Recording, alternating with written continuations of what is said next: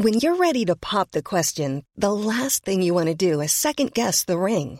At Bluenile.com, you can design a one-of-a-kind ring with the ease and convenience of shopping online. Choose your diamond and setting. When you find the one, you'll get it delivered right to your door. Go to Bluenile.com and use promo code LISTEN to get $50 off your purchase of $500 or more. That's code LISTEN at Bluenile.com for $50 off your purchase. Bluenile.com code LISTEN. C'est News, il est 6h. Merci d'être là. Vous regardez la matinale à la une ce matin. L'appel à l'aide de la ville de Nîmes, dont certains quartiers sont gangrénés par le trafic de drogue. La municipalité lance un appel. Elle a besoin de l'État on est allé sur place. Les annonces de Gabriel Attal n'ont pas éteint les flammes de la colère des agriculteurs. Ils ont poursuivi leurs actions tout au long de la journée d'hier. On est allé à leur rencontre. Les républicains veulent réviser la Constitution pour pouvoir organiser un référendum sur l'immigration. Bruno Retailleau l'annonce dans Paris Match, publié aujourd'hui. Gauthier Lebret avec nous. Joe Biden traite Vladimir Poutine de salopard cinglé. Vous avez bien entendu. Elisabeth Guedel en direct de New York dans un instant. La RATP propose de passer à la semaine de 4 jours. Ça devient un argument pour attirer les candidats au recrutement. Mais est-ce qu'en réalité, ça ne veut pas dire que le goût du travail recule en France? On verra ça avec Lomique Guillot. Anime un plan d'action contre le trafic de drogue est demandé en urgence. À Nîmes, l'insécurité s'est installée, s'est enquistée et les dealers font la loi. Il n'y a pas d'autre mot. Un escadron de gendarmerie est sur place depuis maintenant euh, cinq mois, mais ça semble ne pas suffire pour les habitants puisque leur quotidien est devenu invivable. Reportage de Tony Pitaro et Alice Sommerer. Trafic de stupéfiants, violence, règlement de compte, voici à quoi sont confrontés les habitants de Nîmes. Face à cette situation qui ne peut plus durer, la mairie réclame à Gérald Darmanin des mesures d'urgence contre le trafic de drogue. Moi, c'est une demande, hein, donc c'est ce que je, sollicite. Est-ce que un plan d'urgence que l'on demande à Nîmes, est-ce que ce sera validé par le ministre de l'Intérieur? Euh, je sais qu'à mon avis, il doit être au courant de ce qui se passe à Nîmes, puisqu'il est très regardant. Depuis 2017, 40% de policiers supplémentaires sont venus renforcer les effectifs déjà sur place à Nîmes. Une augmentation loin d'être suffisante pour l'adjoint à la sécurité de la mairie. Si réellement euh, les policiers nationaux sur Nîmes étaient suffisants, on n'aurait pas besoin euh, d'un escadron de gendarmerie ou d'une CRS à demeure sur le territoire. L'escadron d'une centaine de militaires venus en renfort en août va quitter Nîmes à la fin du mois. Il est donc impératif pour la ville que ce plan d'urgence soit mis en place rapidement. La colère des agriculteurs ne faiblit pas. À deux jours du salon de l'agriculture, les dernières annonces de Gabriel Attal hier matin ne les ont pas convaincus. Hein. Oui, elles sont une nouvelle fois jugées euh, insatisfaisantes. Alors les actions et les blocages euh, se sont euh, poursuivis toute la journée d'hier. Mathieu Devez. Des tonnes de terre déversées devant la préfecture, à Rennes. Une action coup de poing menée par une quarantaine d'agriculteurs bretons. Loin d'avoir été convaincus par les annonces de Gabriel Attal, certains pourraient durcir le mouvement lors du Salon de l'agriculture qui débute samedi. Il y a une délégation qui va monter à Paris en fin de semaine. Et là, s'il n'y a rien du tout sur les prairies permanentes, c'est sûr qu'on sera amené à, bouger encore plus et je pense que là, on va plus maîtriser les gens. On en a marre de se mobiliser. Hein. Très clairement, on en a marre. Maintenant, on veut des avancées concrètes. les petites euh, miettes que nous a données euh, ce matin euh, Attal ne nous vont pas. Ça nous énerve aussi. Même colère dans le Tarn-et-Garonne où des dizaines d'agriculteurs bloquent depuis mardi l'A62 entre Montauban et Agen. Quelques minutes après la conférence de presse du Premier ministre suivie avec attention par les agriculteurs, un tracteur arrive. L'entrée du péage est recouverte de lisier. Les agriculteurs dénoncent notamment le manque de moyens de la profession. Ça fait dix ans qu'on investit plus, ça fait dix ans qu'on fait tirer le matériel parce qu'on n'a pas les moyens de se le payer, que derrière on trime comme des cons et qu'on fait ça à la main. Enfin. On a des avancées au niveau politique, mais il faut qu'elles soient actées et qu'au niveau administration ça passe. C'est pas le cas encore aujourd'hui. On peut avoir des avancées politiques, mais par rapport à la loi, comme la loi sur l'eau ou l'environnement, on n'avance pas. Emmanuel Macron est donc attendu de pied ferme lors de l'inauguration du salon, car les agriculteurs réclament désormais la concrétisation des promesses du gouvernement. Voilà, alors parmi les, revendications des, agriculteurs, il y a la simplification des démarches administratives. Certains y consacrent plusieurs heures par jour alors que ce n'est pas leur métier. Oui, c'est le cas de Claire, viticultrice à la Cadière d'Azur euh, dans le Var. Reportage signé Mathilde Ibanez et Marie-Claude Chevalier. Des démarches administratives longues et complexes, c'est le cauchemar de Claire Bunand. Cette productrice de vin de Bandol demande une simplification qui pèse sur son domaine. L'agriculture en général et la viticulture, c'est beaucoup, beaucoup, beaucoup d'administratifs.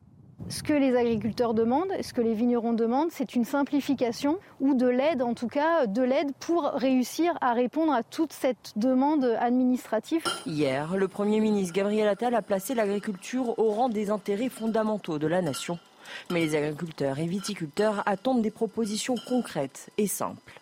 Donc si on a perdu à plus ou moins 20% de récolte, on aura droit à une aide. On ne sait pas aujourd'hui euh, quel est le montant de cette aide. La question des retraites est également au cœur de ces revendications. Il y a le sujet sensible aussi des retraites. Les éleveurs, etc., partent très tard à la retraite. Euh, ils ont des pensions qui sont très petites. Suite aux annonces du gouvernement, la FNSEA et la coordination rurale ont salué des efforts mais dénoncé des échéances trop lointaines. Bruno Retailleau veut un référendum sur l'immigration. Aujourd'hui, les Français ne peuvent pas être interrogés sur le, sur le sujet. Donc, le président du groupe LR au, Sénat veut changer la Constitution. C'est ce qu'il dit à Paris Match qui sort aujourd'hui. Gauthier Lebret, euh, l'opération ne sera pas simple. Hein. Non, mais vous savez, elle avait été envisagée, cette opération, par euh, Emmanuel Macron, élargir effectivement euh, les règles du référendum pour que les Français puissent être interrogés sur la question de l'immigration. Emmanuel Macron avait écrit une lettre dans laquelle il disait qu'il était favorable à l'élargissement des règles du référendum et finalement, Emmanuel Macron était revenu sur ses propos après une deuxième rencontre à, Saint-Denis en disant qu'il n'y avait pas de consensus euh, d'une partie euh, suffisante des oppositions pour que cette révision constitutionnelle euh, passe. Puisque vous l'avez dit, ça ne se fait pas comme ça, une révision constitutionnelle. Il faut les trois cinquièmes du Congrès. Sénateur plus députés. Et Bruno Retailleau veut profiter du Congrès qui sera vraisemblablement réuni pour mettre fin, vous savez, au droit du sol à Mayotte. Alors deux autres initiatives des Républicains, une proposition de loi avec les fameuses 32 mesures censurées par le Conseil constitutionnel, la fin de l'automaticité euh, du droit du sol, euh, le rétablissement du délit de séjour irrégulier, des délais rallongés pour les prestations sociales pour toucher ces prestations quand on est étranger, la caution étudiante pour euh, les étudiants étrangers ou encore la déchéance de nationalité pour les tueurs de policiers. Et enfin, les Républicains veulent organiser un autre référendum, un RIP, c'est-à-dire un référendum d'initiative partagée. Et pour ce faire, ça se fait pas comme ça non plus. Il faut 185 signatures d'élus, il faut la validation du Conseil constitutionnel et il faut surtout 5 millions de signatures de vous, des Français. Et toutes les initiatives précédentes, eh bien, on fait quoi? Elles ont échoué. Donc ça ne va pas être simple pour les LR. Merci Gauthier. Un adolescent de 17 ans agressé, dépouillé mardi dans un bus de supporters de l'équipe de foot de Bordeaux. Son agression est liée au fait qu'il a indiqué sur les réseaux sociaux qu'il soutenait Éric Zemmour et le Rassemblement national. Maxime Leguet, qu'est-ce qu'on sait de son histoire? Eh bien, Romain, c'est une agression qui s'apparente à une, agression pour une simple divergence d'opinion euh, politique. Les faits se sont produits mardi soir. L'adolescent de 17 ans était présent dans un bus de supporters des Girondins de Bordeaux sur le chemin du retour.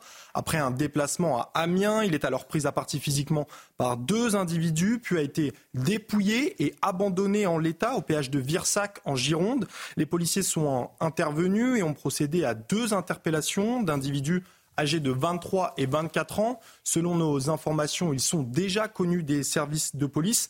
S'agissant des mobiles, le parquet de Bordeaux nous a confirmé que l'origine de l'agression aurait bel et, bien été la découverte via les réseaux sociaux que l'adolescent en question était un soutien politique d'Éric Zemmour et du Rassemblement national, ce qui manifestement aurait été jugé inadmissible par ces agresseurs qui s'en sont pris à lui. Le parquet de Bordeaux a ouvert une enquête pour euh, violence volontaire et au moment où je vous parle, Romain, les investigations sont toujours en cours. Maxime Leguet, merci beaucoup Maxime.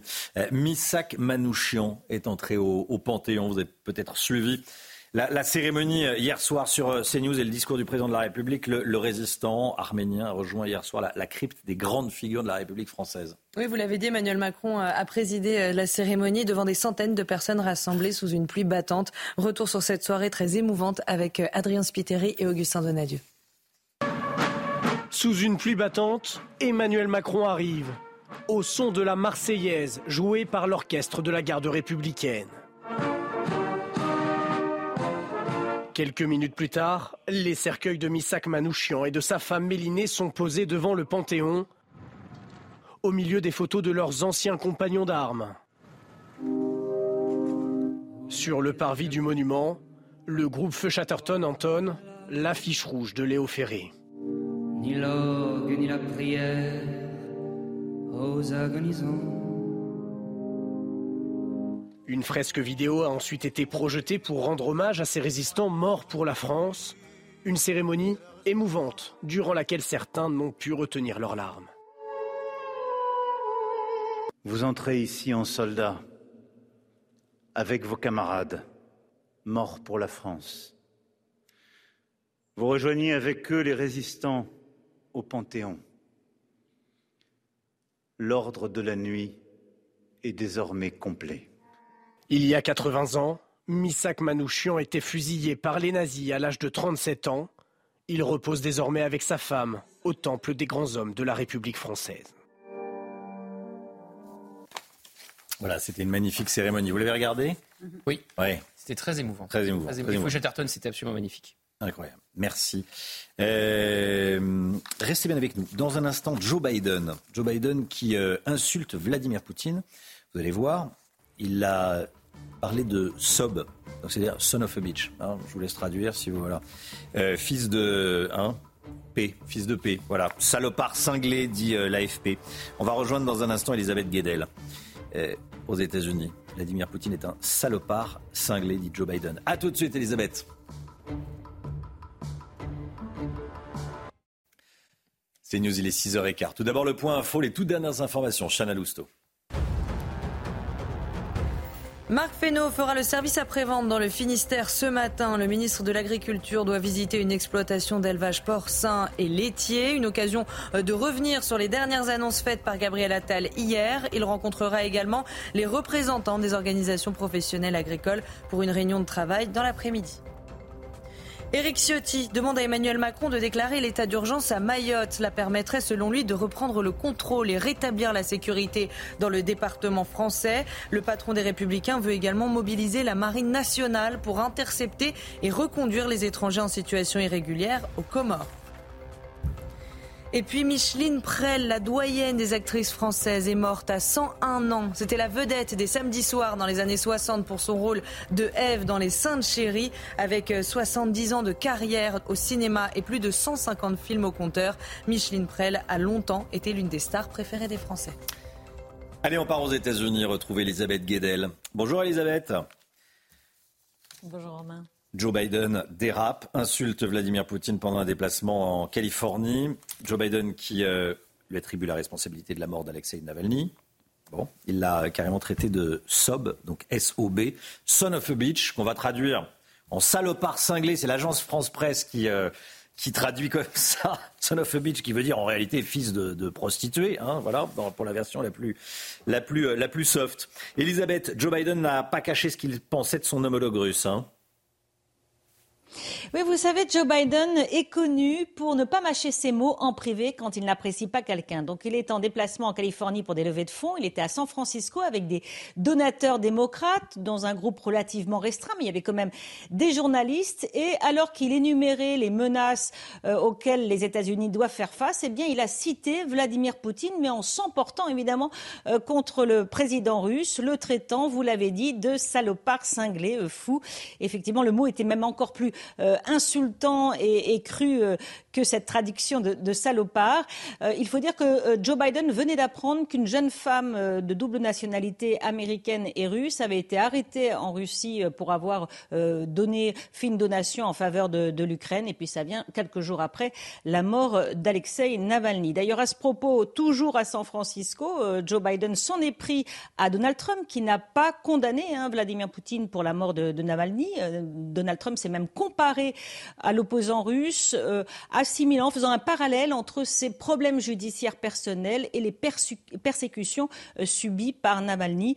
Des propos euh, scandaleux, avait dit Joe Biden, et euh, rajoutant donc à San Francisco, si moi j'avais dit ça, eh bien tout le monde aurait pensé qu'il fallait m'interner de force. Donc un moment sans filtre à San Francisco, assez euh, propre à Joe Biden. En tout cas, demain à la Maison Blanche, le président euh, américain devrait annoncer de nouvelles sanctions euh, contre Moscou. Ça sera évidemment la veille du deuxième anniversaire du début de l'invasion russe en Ukraine. Elisabeth, justement, à propos de Trump, Donald Trump, la campagne présidentielle bat son plein. Est-ce que Donald Trump est toujours le, favori et le favori de son camp, les, les républicains? C'est un week-end déterminant hein, qui arrive pour les républicains. Écoutez, il est toujours le très grand favori, même on peut dire, des Républicains pour être euh, leur candidat. Euh, il n'a qu'un seul obstacle pour le moment, c'est Nikki Haley, qui est euh, sa rivale, qui reste en lice. Mais même dans son État à elle, la Caroline du Sud, ce sera effectivement samedi, eh bien, Donald Trump est donné largement gagnant, plus de 30 points d'avance sur sa rivale. Il a remporté jusqu'à présent toutes les primaires républicaines. En fait, Donald Trump, c'est une campagne très particulière. Il n'a même pas besoin de faire campagne. Il se place peu, il fait peu de, meetings, euh, il, accorde quelques interviews. Alors on l'entend, hein, et on a entendu sur l'OTAN, sur le déclin des États-Unis, des, souvent des, déclarations assez euh, outrancières, mais il reste largement en tête. Il a des problèmes financiers, il perd ses procès en ce moment, donc il est condamné à des grosses, grosses sommes d'argent, plusieurs centaines de millions euh, de dollars, mais il reste, son but, c'est évidemment d'accéder pour un second mandat à la Maison Blanche. Et pour le moment, dans les sondages, Joe Biden est en très légère tête, mais on a encore plus de huit mois de campagne jusqu'au scrutin présidentiel du mois de novembre. Merci beaucoup, Elisabeth Guedel. Voilà, Donald Trump euh, qui fait rien, qui est aspiré par des vents euh, ascendants. Il monte, il monte. Merci beaucoup, Elisabeth. On verra bientôt euh, Charles III sur les billets de banque en Grande-Bretagne. La Banque d'Angleterre a dévoilé un aperçu hier. Hein. Oui, on va regarder ça ensemble. Alors, ils seront distribués à partir du 5 euh, juin prochain. Voilà, vous voyez les billets de 5, 10, ah, ils ont disparu. 5, 10, 20 et 50 euh, livres. Les billets représentant euh, Elisabeth II seront toujours en circulation. Pas d'inquiétude, tant que leur état sera bon. Merci, merci Chana. Alors, Winston Churchill. Mais Charles III qui va faire son apparition à partir du mois de juin, vous l'avez dit, voilà. Oui, c'est ça, le 5 juin. La semaine de 4 jours, bon, c'est ce que propose la RATP. La semaine de 4 jours, c'est un argument pour euh, faire venir des, candidats à l'emploi, au recrutement. Euh, mais est-ce qu'en réalité, ça ne dénote pas euh, un goût du travail qui recule en France? Eh On va en parler avec le mec Guillaume. À tout de suite.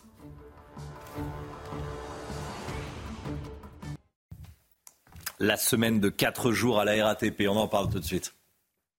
Votre programme avec Domexpo. 4 villages en Ile-de-France, 50 maisons à visiter pour découvrir la vôtre. Plus d'infos sur domexpo.fr. Retrouvez votre programme avec Gum, numéro 1 du brossage entre les dents. La RATP, qui a du mal à, recruter, vient de signer un accord avec trois organisations syndicales pour améliorer la qualité de vie au travail et permettre notamment de ne travailler que quatre jours par semaine, le. Oui, c'est une expérimentation, Romain, lancée donc par la RATP avec 170 salariés volontaires sur plusieurs lignes de métro. Certains vont travailler quatre jours, puis avoir deux jours de repos sans faire plus d'heures par jour, mais en travaillant euh, certains week-ends. D'autres vont travailler quatre jours avec trois jours de repos, donc seulement quatre jours par semaine, mais en travaillant un peu plus chaque jour. Comme la RATP a du mal à recruter, c'est un accord plutôt euh, généreux et avantageux par rapport à ce qui se fait ailleurs. Généralement, on propose une semaine de 4 jours en concentrant simplement sur 4 jours le travail fait habituellement euh, en 5, ce qui revient à augmenter en réalité de 20% le temps de travail et la productivité quotidienne. C'est vraiment possible de travailler 20% de plus et d'être aussi productif à la fin de la journée, 20%, de plus par jour eh ben C'est tout le problème, hein, Romain, parce qu'effectivement, on perd en efficacité et en productivité plus les journées sont longues, surtout pour certains métiers pénibles, répétitifs ou qui demandent de l'attention et de la concentration. Et puis surtout, une telle organisation du travail n'est pas adaptée à tout le monde. Hein. Les parents solos, les aidants ou encore les personnes qui ont une santé fragile et qui ne peuvent pas assumer des journées de travail plus longues. Et puis enfin, proposer une, journée de quatre, une semaine de 4 jours peut être facteur d'inégalité. Dans une même entreprise, ce ne sera pas adapté à tous les métiers, ce n'est pas adapté à toutes les tailles d'entreprise et à tous les types d'activités. Et puis certains jours, comme le vendredi, risquent de devenir de véritables déserts où ceux qui travaillent n'auront plus d'interlocuteurs euh, en face d'eux. Enfin, on peut aussi dire hein, que tout ça contribue à euh, renforcer l'idée que le travail, c'est finalement euh, secondaire. Ce qui se voit d'ailleurs dans les sondages, hein, dans les années 90, 60% des Français disaient que le travail était important. Aujourd'hui, ils ne sont plus que 20%. 20% À placer le travail au centre de la vie et à le déclarer essentiel. Qu'est-ce que ça donne dans les entreprises qui l'ont testé là, la semaine des 4 jours? Eh bien, beaucoup qui vantent les mérites de la semaine de 4 jours se basent sur une étude réalisée en Angleterre qui dit que 91% des entreprises qui ont testé euh, cette formule ont décidé de maintenir le rythme. Mais il y a autant d'études qui disent le contraire. Hein. En Nouvelle-Zélande, en Suède, en Allemagne, on a observé une baisse de la rentabilité et de la productivité. Puis on peut aussi rappeler le test hein, réalisé euh, l'année dernière euh, au sein de l'administration française à la demande de Gabriel Attal à l'époque sur 284 agents de l'URSSAF Picardie à qui on a proposé la semaine de 4 jours. Seuls 4 ont bien voulu tester. Ça a été un fiasco total qui s'explique notamment par le fait, vous le voyez, que beaucoup de fonctionnaires parents ne pouvaient plus s'occuper de leurs enfants en travaillant 9 heures par jour. Reste surtout que la semaine de 4 jours n'a rien de magique, hein, a priori. On préférera toujours 5 jours de travail agréable à 4 jours de travail pénible. C'était votre programme avec Gum, numéro 1 du brossage entre les dents. C'était votre programme avec Domexpo. 4 villages en Ile-de-France, 50 maisons à visiter pour découvrir la vôtre. Plus d'infos sur domexpo.fr. Allez, le temps tout de suite et on part à la montagne, la météo des neiges. La météo avec BDOR.fr. L'agence BDOR vous donne accès au marché de l'or physique. L'agence BDOR, partenaire de votre épargne. Ce jeudi, la neige reviendra sur les Alpes du Nord, dès 1600 mètres le matin, vers 2000 mètres d'altitude l'après-midi, avant le retour des flocons en soirée sur les Vosges, Jura, le Massif central et les Pyrénées. Pour le moment, le risque d'avalanche est faible pour ces trois stations. Enfin, un indice de skiabilité de 10 sur 10 à Cotteret. Il y a 70 cm de neige à 2450 mètres d'altitude. Ce mercredi, 17 pistes sur 23 étaient ouvertes. Il y avait 13 remontées mécaniques sur 15 qui fonctionnaient. Il est tombé 2 cm de neige mardi à La Plagne. Pour la qualité, elle est douce. La NMSM a relevé un cumul de 3,05 m sur les hauteurs, 40 cm en bas de la station. Vous profitez de 144 km de pistes pour le ski alpin. C'était la météo avec BDOR.fr. L'agence BDOR vous donne accès au marché de l'or physique. L'agence BDOR, partenaire de votre épargne. Voilà, on a appris que la neige était douce à la plagne. Je ne sais pas ce que c'est que la, neige, la douce neige. Allez, le temps tout de suite avec Alexandra Blanc. La météo avec Groupe Verlaine. Installateur de panneaux photovoltaïques garantie à vie avec contrat de maintenance. Groupe Verlaine, le climat de confiance. Attention au passage de la dépression Louis Alexandra. Oui, une tempête va balayer la France aujourd'hui d'ouest en est avec des vents tempétueux. D'ailleurs, au total, 26 départements ont été placés sous surveillance. Les régions du Nord, hein, notamment le Pas-de-Calais, le bassin parisien ou encore les Ardennes avec des vents de l'ordre de 100 à 120 km par heure. On retrouvera également beaucoup de vents au pied des Pyrénées, notamment pour les Pyrénées-Atlantiques ou encore pour les Hautes-Pyrénées. Puis on surveille deux départements placés sous surveillance pour la pluie, la Vendée ou encore les Deux-Sèvres où l'on attend beaucoup d'eau aujourd'hui. Donc vraiment situation compliquée compliqué aujourd'hui, vent tempétueux, de la pluie, des orages, de la neige en montagne, bref, un temps très agité. Alors concrètement, à quoi doit-on s'attendre? Forte rafale de vent sur les régions du nord, bassin parisien compris, région de l'extrême nord également, avec localement jusqu'à 110, 120 km heure de vent. On retrouvera également ces fortes pluies, je vous le disais, entre les Deux-Sèvres et la Vendée. Puis attention également au vent qui s'annonce très fort au pied des Pyrénées. On retrouvera également de la neige en montagne et quelques orages entre la façade ouest et les régions du nord. Alors ce matin, ce sont les prémices hein, de cette dépression Louis, puisqu'elle n'est pas encore là, mais on retrouve tout de même un temps très agité avec au programme de bonnes rafales de vent actuellement entre le sud de la Bretagne et la pointe du Cotentin, avec au programme un temps très nuageux et localement euh, quelques averses. Et puis dans l'après-midi, Pardon, c'est vraiment là que ça va commencer à se gâter avec la dépression Louis qui va balayer toutes les régions du nord, mais également le sud-ouest et le nord-est avec au programme de fortes précipitations, des rafales de vent de de 110 à 120 km par heure. On aura également quelques giboulées, retour des giboulées euh, de mars et puis un temps assez variable, assez instable près des côtes de la Manche ou encore euh, sur les Ardennes. Les températures, grande douceur euh, ce matin avec localement jusqu'à 12-13 degrés sur le nord-ouest, 12 degrés à Paris ou encore 11 degrés à Lille. Et dans l'après-midi, après euh, le passage de cette dépression Louis, eh bien, les températures vont commencer à baisser. Ce sera d'ailleurs le cas en Bretagne où il fera un peu plus frais cet après-midi avec 8 degrés pour la pointe bretonne contre 12 degrés euh, ce matin. Vous aurez tout de même 20 degrés pour le Pays basque et localement jusqu'à 13 degrés à Besançon ou encore à Lyon.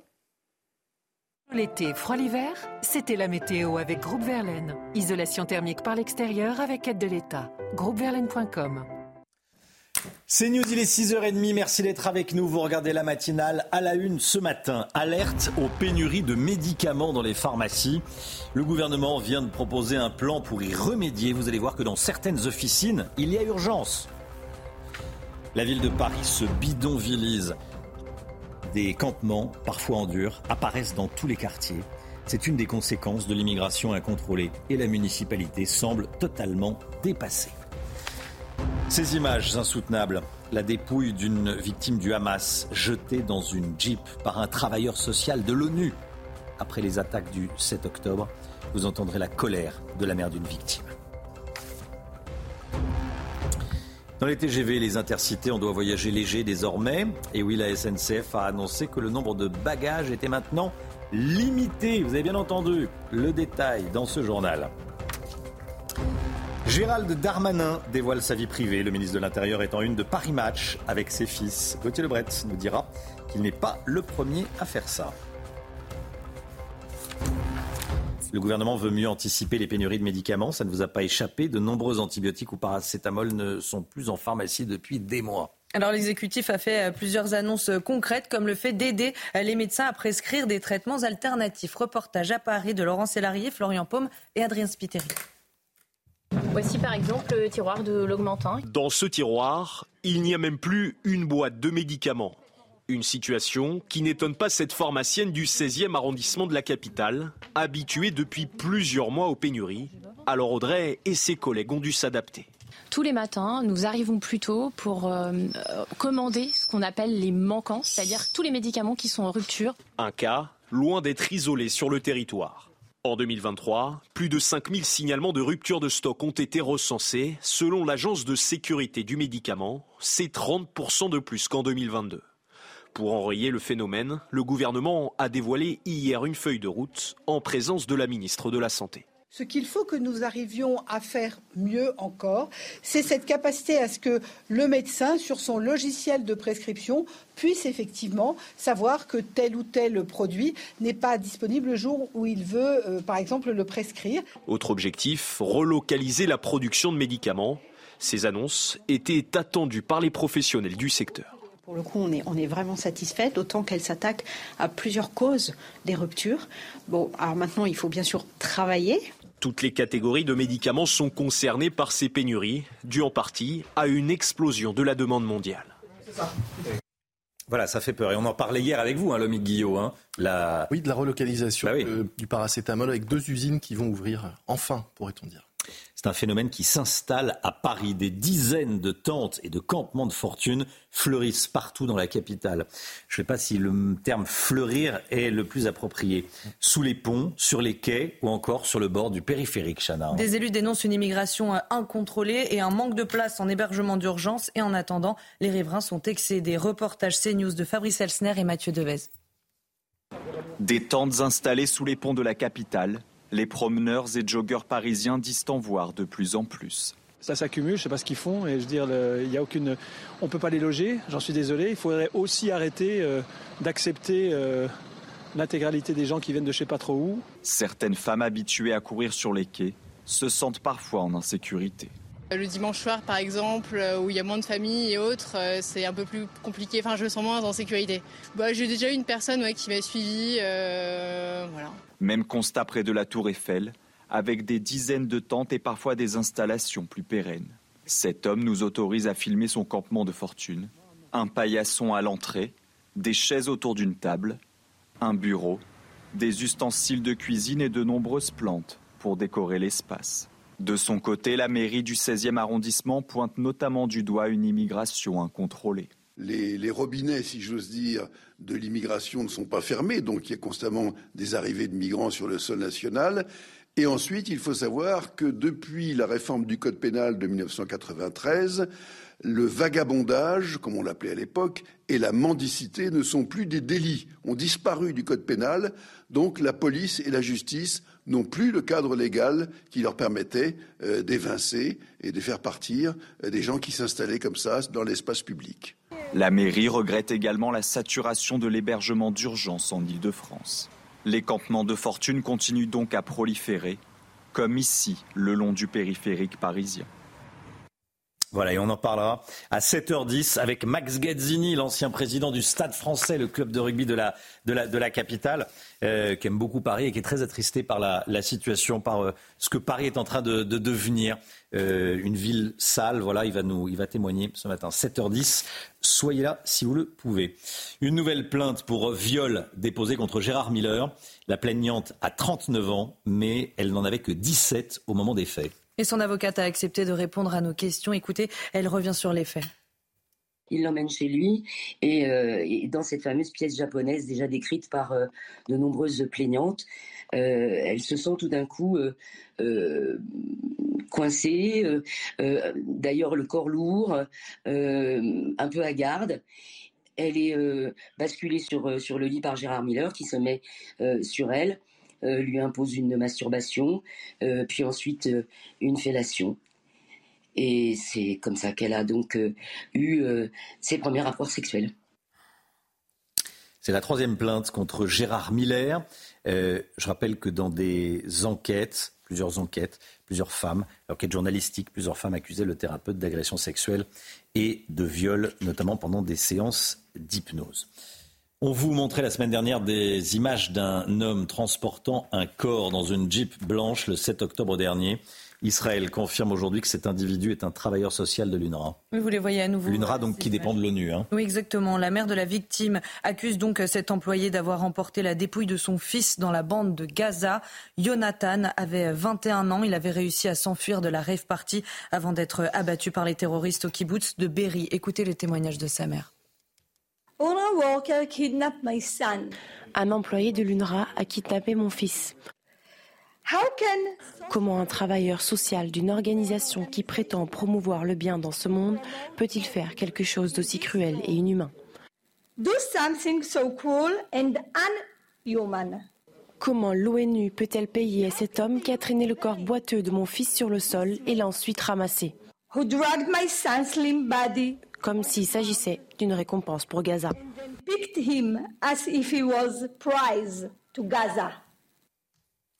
Voilà la colère de, la mère de, la victime.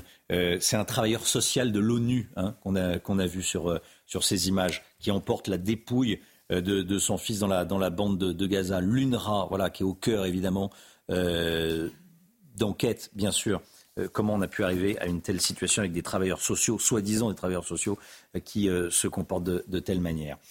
C'est un soulagement. Les pêcheurs du golfe de Gascogne ont enfin été autorisés à reprendre la mer après un mois d'arrêt. Et malheureusement, maintenant, c'est la mauvaise météo qui empêche hmm. certains bateaux d'aller pêcher.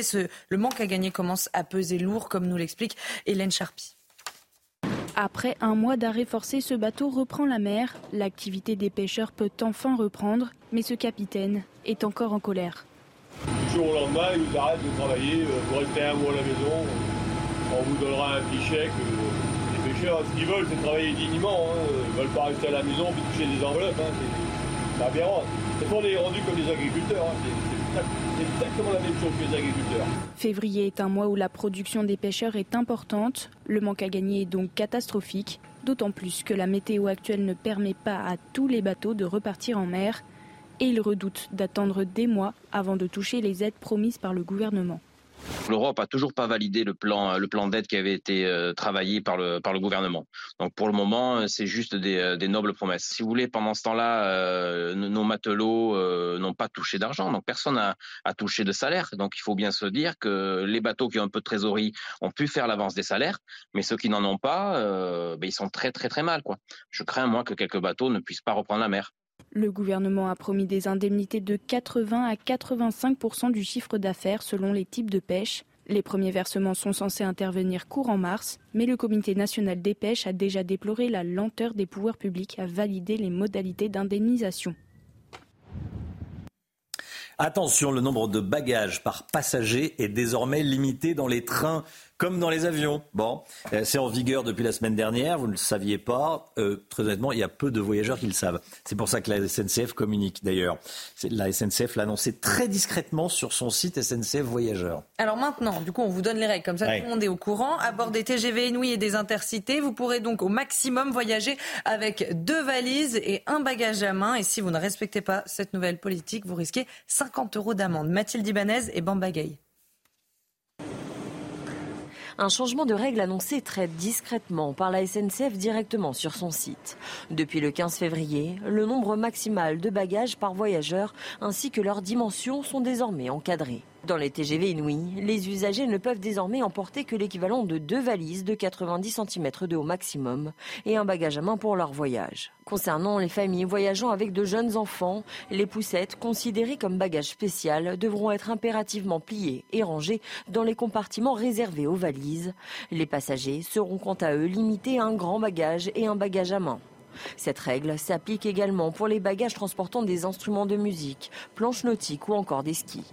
Des mesures qui divisent les usagers. Je trouve ça assez raisonnable, pas mal. Je transporte en général beaucoup de bagages. C'est un petit peu compliqué de se dire qu'on va être limité en, en termes de taille. L'objectif pour la SNCF, assurer une bonne circulation et la sécurité de tous les passagers en évitant le blocage des couloirs et des ports de secours. Une période de tolérance s'étendra jusqu'au 15 septembre. Après cela, les voyageurs qui ne respecteront pas la nouvelle politique liée aux bagages risqueront une amende de 50 euros. À Nîmes, la municipalité lance donc un appel à l'aide à l'État. Je vous pose une question ce matin. Elle lance un appel à l'aide, la municipalité de Nîmes, pour demander un plan d'action national contre la drogue les trafiquants et ceux qui le font vivre pourrissent la vie des habitants. On le dit, on le répète. Mais malheureusement, ça ne bouge pas, voire euh, la situation se dégrade dans de nombreuses villes. Alors je vous pose cette question ce matin. Qu'est-ce qu'il faut faire? Est-ce qu'il faut des peines de prison systématiques pour tous les trafiquants de drogue et des peines beaucoup plus longues, beaucoup plus lourdes? Une solution, vous en avez peut-être d'autres. Vous flashez le QR code et vous répondez. Restez bien avec nous sur CNews. Dans un instant, une pièce de 2 euros qui sera distribuée aux 4 millions d'élèves scolarisés du CP au CM2. Ça fait polémique, on va vous expliquer pourquoi. Et puis à 6h50, on parlera de Gérald Darmanin à la une de Paris Match avec ses deux fils. Voilà, c'est une première. l'a montré. Pour le ministre de l'Intérieur. Voilà, les deux fils du ministre de l'Intérieur avec lui. A tout de suite.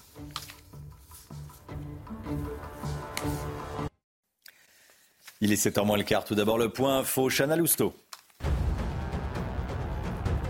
Les agriculteurs ne décolèrent pas. Les actions et les blocages vont se poursuivre aujourd'hui. Les nouvelles annonces de Gabriel Attal n'ont pas convaincu, c'est le moins qu'on puisse dire. À l'appel de la coordination rurale, un cortège de tracteurs va défiler demain matin à Paris à la veille du salon de l'agriculture. Et puis 24 départements en vigilance vent ce matin. Ça devrait souffler jusqu'à 120 km heure entre le sud de la Bretagne et le nord du pays. Les Deux-Sèvres et la Vendée sont également placés sous surveillance à cause de fortes pluies attendues. La dépression Louis va traverser le pays d'ouest en est. On attend également de la neige en montagne. La météo devrait se calmer à partir de samedi. Si vous avez des enfants scolarisés du CP au CM2, ils vont recevoir une pièce de 2 euros. Elle sera distribuée aux 4 millions d'élèves donc du, du, CP au CM2. Pas n'importe quelle pièce, il s'agit d'une pièce de collection de la monnaie de Paris, s'il vous plaît, avec un athlète des Jeux Olympiques dessus. C'est un événement, c'est une opération du ministère de l'Éducation nationale pour sensibiliser les élèves à l'événement de cet été, évidemment. Bon, ça va coûter, tout coûte de l'argent, hein, forcément, ça va coûter 16 millions d'euros. Ça agace particulièrement les syndicats. Bon, Augustin Donadieu. La polémique qui impacte l'éducation nationale semble plus grande qu'une pièce de 2 euros. À l'origine, une pièce commémorative et un petit livret pédagogique distribué à près de 4 millions d'élèves du CP au CM2. Une initiative qui n'est pas au goût des syndicats enseignants. Tous les élèves du CP au CM2 vont bientôt recevoir un livret sur les JO et une pièce de 2 euros. Près de 4 millions d'élèves. Mais sur quel budget est financée cette opération et dans quel but? Aucune réponse du ministère à cette question. Pièce vendue 11 euros par la monnaie de Paris, distribuée à 4 millions d'élèves de l'élémentaire. Avec le coût de la distribution, combien de millions dépensés On se fout de nous? Du côté du ministère, on tente de se justifier. Le but de l'opération, sensibiliser les élèves du primaire à l'événement historique que seront les Jeux olympiques. L'éducation nationale qui évalue le coût global du projet à près de 16 millions d'euros. Certains établissements ont déjà commencé la distribution de ces pièces. 11 millions d'entre elles seront par ailleurs commercialisées au grand public. Elles sont actuellement affichées sur le site de la Monnaie de Paris au tarif de 11 euros. Bon, franchement, alors, Je, trouve que c'est une belle opération. On donne une pièce de, de 2 euros. Les syndicats sont pas contents. 16 millions d'euros, euh, c'est évidemment, euh, à titre personnel, c'est une, grosse, c'est une très grosse somme. Mais au niveau de l'éducation nationale, c'est pas grand-chose. C'est, c'est un petit coup de pouce pour les, les, Jeux Olympiques. Franchement, je trouve que c'est de faire une polémique pour. C'est une histoire pour, de symbole aussi. Pas grand-chose. La semaine où Bruno Le Maire annonce un plan d'économie de 10 milliards, quand il y a les professeurs qui sont mal payés, les agriculteurs qui réclament aussi, non pas l'aumône, mais qui réclament des aides c'est aussi une question de symbole. C'est pour mm. ça aussi que ça peut déclencher euh, la polémique. Une collection d'Elton John a rapporté, elle, 8 millions de dollars. Une vente aux enchères d'objets ayant appartenu à la star était organisée hier chez Christie's à New York. Alors, quelques exemples. Son piano à queue est parti pour 200 000 dollars. Alors là, vous voyez des bottes argentées avec les initiales d'Elton John. Il y a aussi ses lunettes, des lunettes emblématiques qu'on connaît tous les lunettes d'Elton John. Combien les lunettes? 20 000 euros, je crois. Hein. Oui, c'est ça. Là, le piano que je vous ai dit, c'est 200 euh, 000 dollars. Voilà, 200 000 dollars. Il y avait hmm. aussi un triptyque euh, de Banksy qui appartenait à Elton John qui est parti pour 2 millions de dollars. Pas mal. Vous auriez choisi quoi?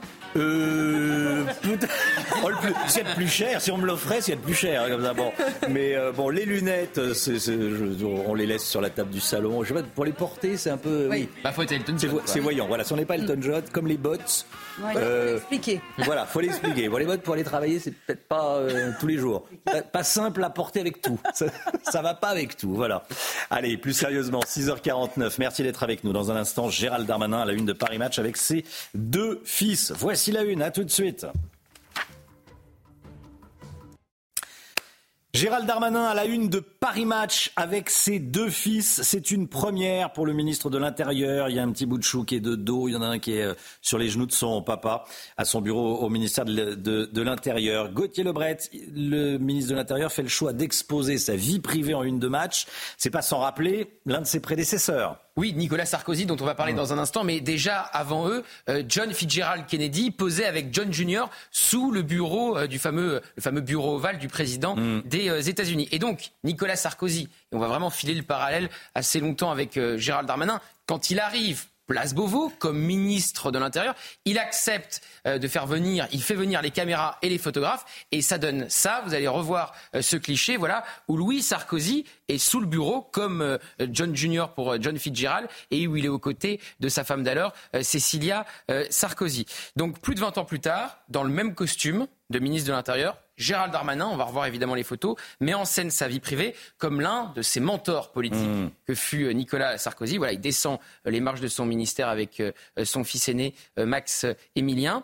Plus de 20 ans plus tard, donc objectif adoucir son image, montrer une autre facette, car il n'est pas bien classé dans les enquêtes d'opinion. On ne peut pas dire que ce soit un ministre populaire. Gérald Darmanin, c'est un ministre très connu des Français, mais pas forcément populaire, alors que Gabriel Attal est devenu dans le baromètre de Paris Match cette semaine justement le politique préféré des Français. Il affiche donc l'image d'une famille unie, prête euh, sans doute euh, à affronter les conséquences des ambitions euh, dévorantes de Gérald Darmanin. Alors le parallèle avec Nicolas Sarkozy ne s'arrête pas au ministère de l'Intérieur et à ses photos dans Match. L'ambitieux ministre de l'Intérieur de Jacques Chirac avait loupé deux fois Matignon au profit de Jean-Pierre Raffarin et de Dominique de Villepin. Dominique de Villepin qui avait des ambitions pour l'élection présidentielle de 2007 et on sait Comment ça s'est terminé?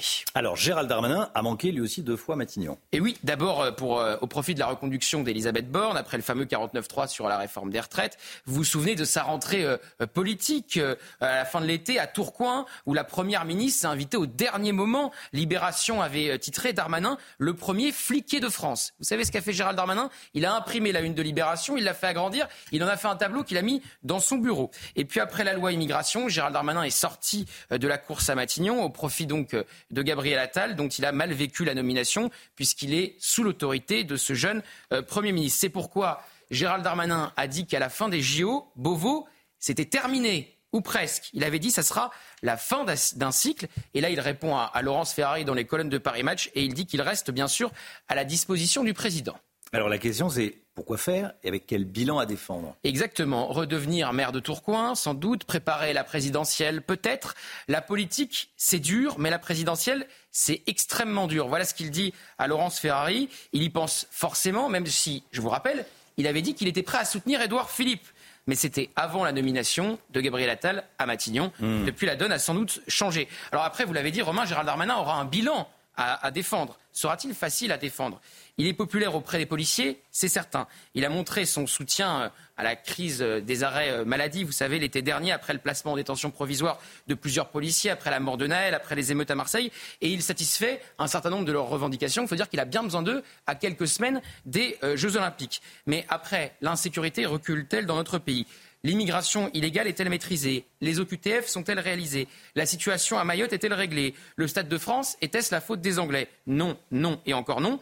Une parade pour le ministre de l'Intérieur, répondre pour répondre de ce bilan, mmh. expliquer qu'il a fait ce qu'il a pu, qu'il n'avait pas toutes les manettes et que toutes les manettes se trouvent à l'Elysée. Encore faut-il que cet argument réussisse à convaincre les Français. Merci Gauthier. Voilà, je me demandais pourquoi ils n'avaient pas, pas euh, demandé à flouter le visage de son, de, son fils en une. Bon, après, bah, Nicolas Sarkozy n'avait pas flouté le visage. On le devine, on le devine le, visage de Louis. Là, là, c'est en pleine. Bon, après, c'est, euh, j'imagine avec l'accord évidemment du ministère de l'Intérieur, mais je pense que, oui, pour des questions, voilà. Bon, et après, euh, il a fait ce. Il a fait C'est une volonté de Gérald Darmanin de montrer. Ah, bien sûr, ah. évidemment, évidemment.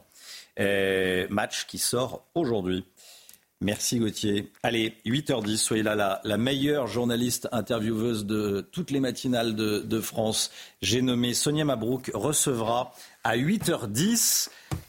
À 8h10, l'invité de Sonia sera Robert Ménard, maire d'hiver droite de Béziers. Et voilà, Sonia qu'on embrasse euh, comme tous les matins, mais encore plus euh, ce matin.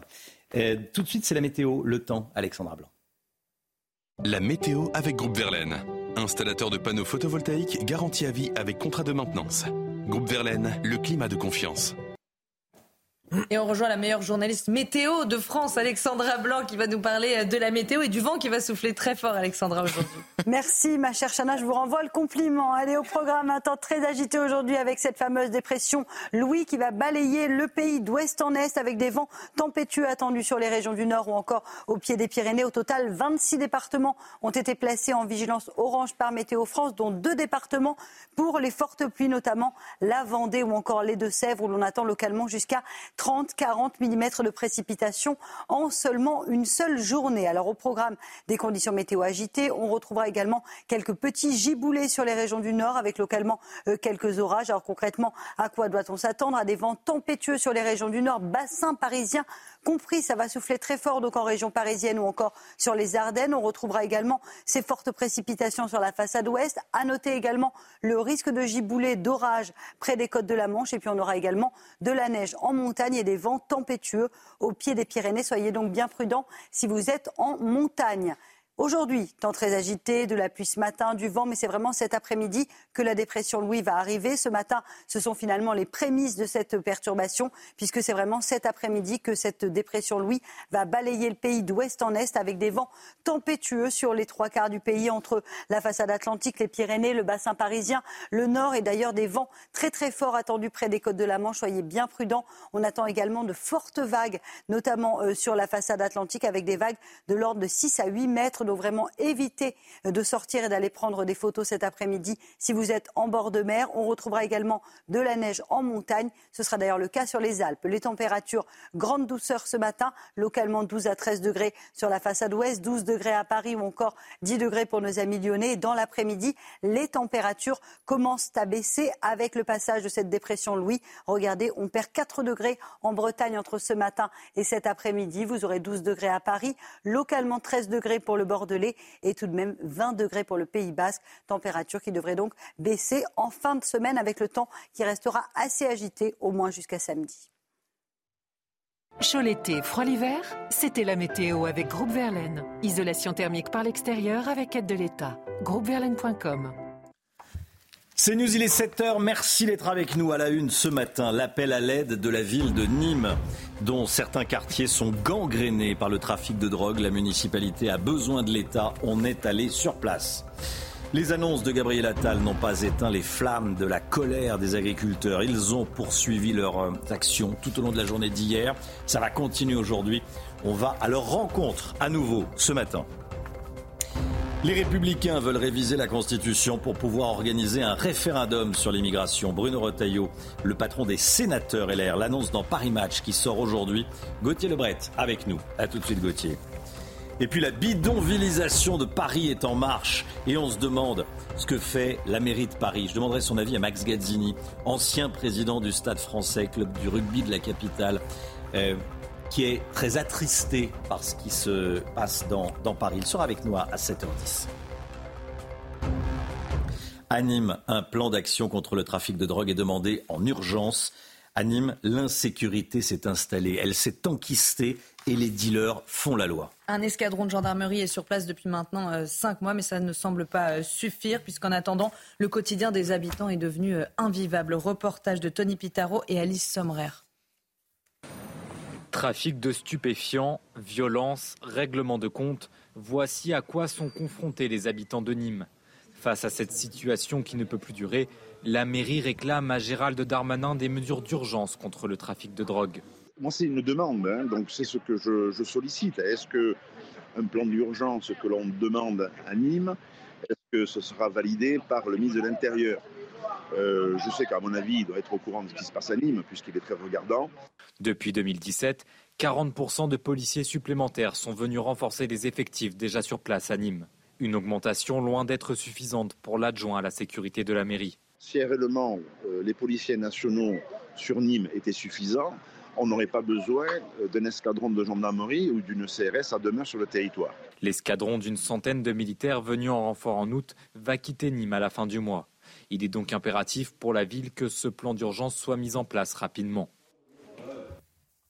Voilà, les Nîmois exaspérés par l'omniprésence des trafics et des trafiquants et de tous ceux qui vivent du trafic de drogue.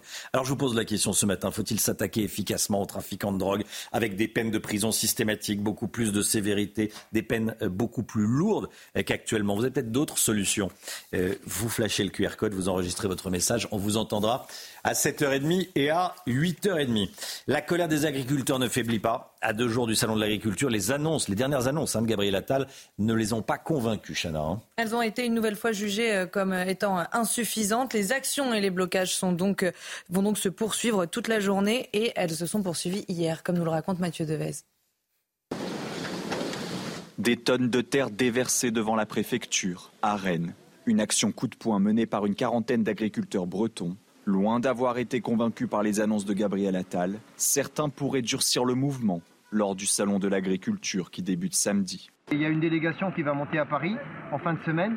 Et là, s'il n'y a rien du tout sur les prairies permanentes, c'est sûr qu'on sera amené à, bouger encore plus et je pense que là, on va plus maîtriser les gens. On en a marre de se mobiliser. Très clairement, on en a marre. Maintenant, on veut des avancées concrètes. Et les petites euh, miettes que nous a données euh, ce matin euh, Attal ne nous vont pas. Ça nous énerve aussi. Même colère dans le Tarn-et-Garonne où des dizaines d'agriculteurs bloquent depuis mardi l'A62 entre Montauban et Agen. Quelques minutes après la conférence de presse du Premier ministre suivie avec attention par les agriculteurs, un tracteur arrive. L'entrée du péage est recouverte de lisier. Les agriculteurs dénoncent notamment le manque de moyens de la profession. Ça fait dix ans qu'on investit plus, ça fait dix ans qu'on fait tirer le matériel parce qu'on n'a pas les moyens de se le payer, que derrière on trime comme des cons et qu'on fait ça à la main. Enfin. On a des avancées au niveau politique, mais il faut qu'elles soient actées et qu'au niveau administration ça passe. C'est pas le cas encore aujourd'hui. On peut avoir des avancées politiques, mais par rapport à la loi, comme la loi sur l'eau ou l'environnement, on n'avance pas. Emmanuel Macron est donc attendu de pied ferme lors de l'inauguration du salon, car les agriculteurs réclament désormais la concrétisation des promesses du gouvernement. Bruno Retailleau veut un référendum sur l'immigration. Les Français euh, ne peuvent pas aujourd'hui être interrogés sur, euh, sur ce sujet par référendum. Le président du groupe Les Républicains au Sénat veut donc changer la Constitution. C'est ce qu'il dit dans Paris Match qui sort ce matin. Gauthier Lebret, l'opération ne sera pas simple. Hein. Non, et je vous rappelle que c'était euh, une volonté euh, pendant une très très courte mhm. période euh, d'Emmanuel Macron, puisqu'il avait écrit au patron de l'opposition en disant qu'il était prêt à élargir effectivement les règles du référendum pour que les Français puissent être interrogés sur cette fameuse question qu'est l'immigration. Et puis finalement, après la deuxième réunion à Saint-Denis avec les forces d'opposition, Emmanuel Macron a dit il n'y a pas de consensus, donc je renonce à élargir les règles du référendum. Parce qu'effectivement, Romain, ça ne se fait pas comme ça, hein, une révision de la Constitution. Il faut donc les trois cinquièmes du Congrès. Autant dire que c'est pas gagné. Et les Républicains veulent profiter justement de la réunion du Congrès, sénateurs et députés, pour mettre fin au droit du sol à Mayotte, pour essayer de se glisser et de faire donc cette révision de la Constitution pour pouvoir vous soumettre une question sur l'immigration. Alors il y a deux autres initiatives des Républicains concernant l'immigration. Déjà, ils ont repris toutes les mesures censurées par le Conseil constitutionnel. Il y en a 32 propositions de loi pour essayer de les faire repasser. Donc qu'est-ce avait été Le rétablissement du délit de séjour irrégulier, censuré par les sages, la fin de l'automaticité du droit du sol, pareil, euh, les délais rallongés pour toucher les prestations sociales, la caution pour les étudiants ou encore la déchéance de nationalité pour les tueurs de policiers. Et enfin, les LR veulent organiser un autre référendum, un autre type de référendum, un RIP, référendum d'initiative partagée, là aussi sur la question de l'immigration. Et là aussi, ça ne se fait pas euh, comme ça. Faut 185 signatures d'élus. Bruno Retailleau dit à Florian Tardif dans les colonnes euh, de Paris Match euh, que c'est fait. Il faut la validation du Conseil constitutionnel et il faut surtout 5 millions de signatures de Français. Et il faut savoir que tous les RIP qui ont été tentés jusqu'ici, il y en a 5, eh bien, tous ne sont pas allés au bout. Donc vous voyez que le chemin est semé d'embûches pour les deux référendums voulus par les Républicains. Il n'y en a aucun qui a, fonctionné. Quoi. Aucun qui a fonctionné jusqu'ici. Aucun. Merci beaucoup euh, Gauthier. Un adolescent de 17 ans agressé, dépouillé. Pourquoi? Parce qu'il a soutenu Éric Zemmour et le RN sur les réseaux sociaux. Ça s'est passé mardi dans un bus de supporters de l'équipe de foot de, de Bordeaux. Maxime Leguet avec nous sur le plateau. Qu'est-ce qu'on sait de cette affaire? Qu'est-ce qui s'est passé Maxime?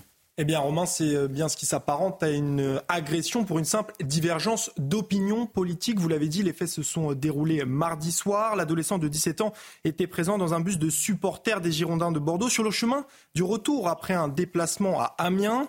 Il est alors pris à partie physiquement par deux individus, dépouillé et abandonné en l'état au péage de Virsac en Gironde. Les policiers sont intervenus et ont procédé à deux interpellations d'individus âgés de 23 et 24 ans. Selon nos informations, ils sont déjà connus des services de police. S'agissant des mobiles, le parquet de Bordeaux nous a confirmé que cette agression aurait bel et bien pour origine la découverte via les réseaux sociaux que l'adolescent en question était un soutien politique d'Éric Zemmour et du Rassemblement national, ce qui manifestement a été jugé inadmissible par les agresseurs qui s'en sont pris à lui. Le parquet de Bordeaux a ouvert une enquête pour violence volontaire et au moment où je vous parle, Romain, les investigations sont toujours en cours. Merci beaucoup Maxime.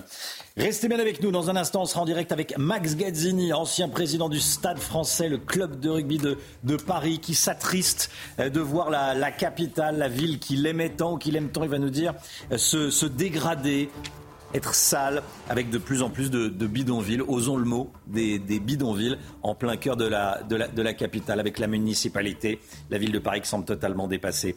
On va en parler dans un instant. À tout de suite.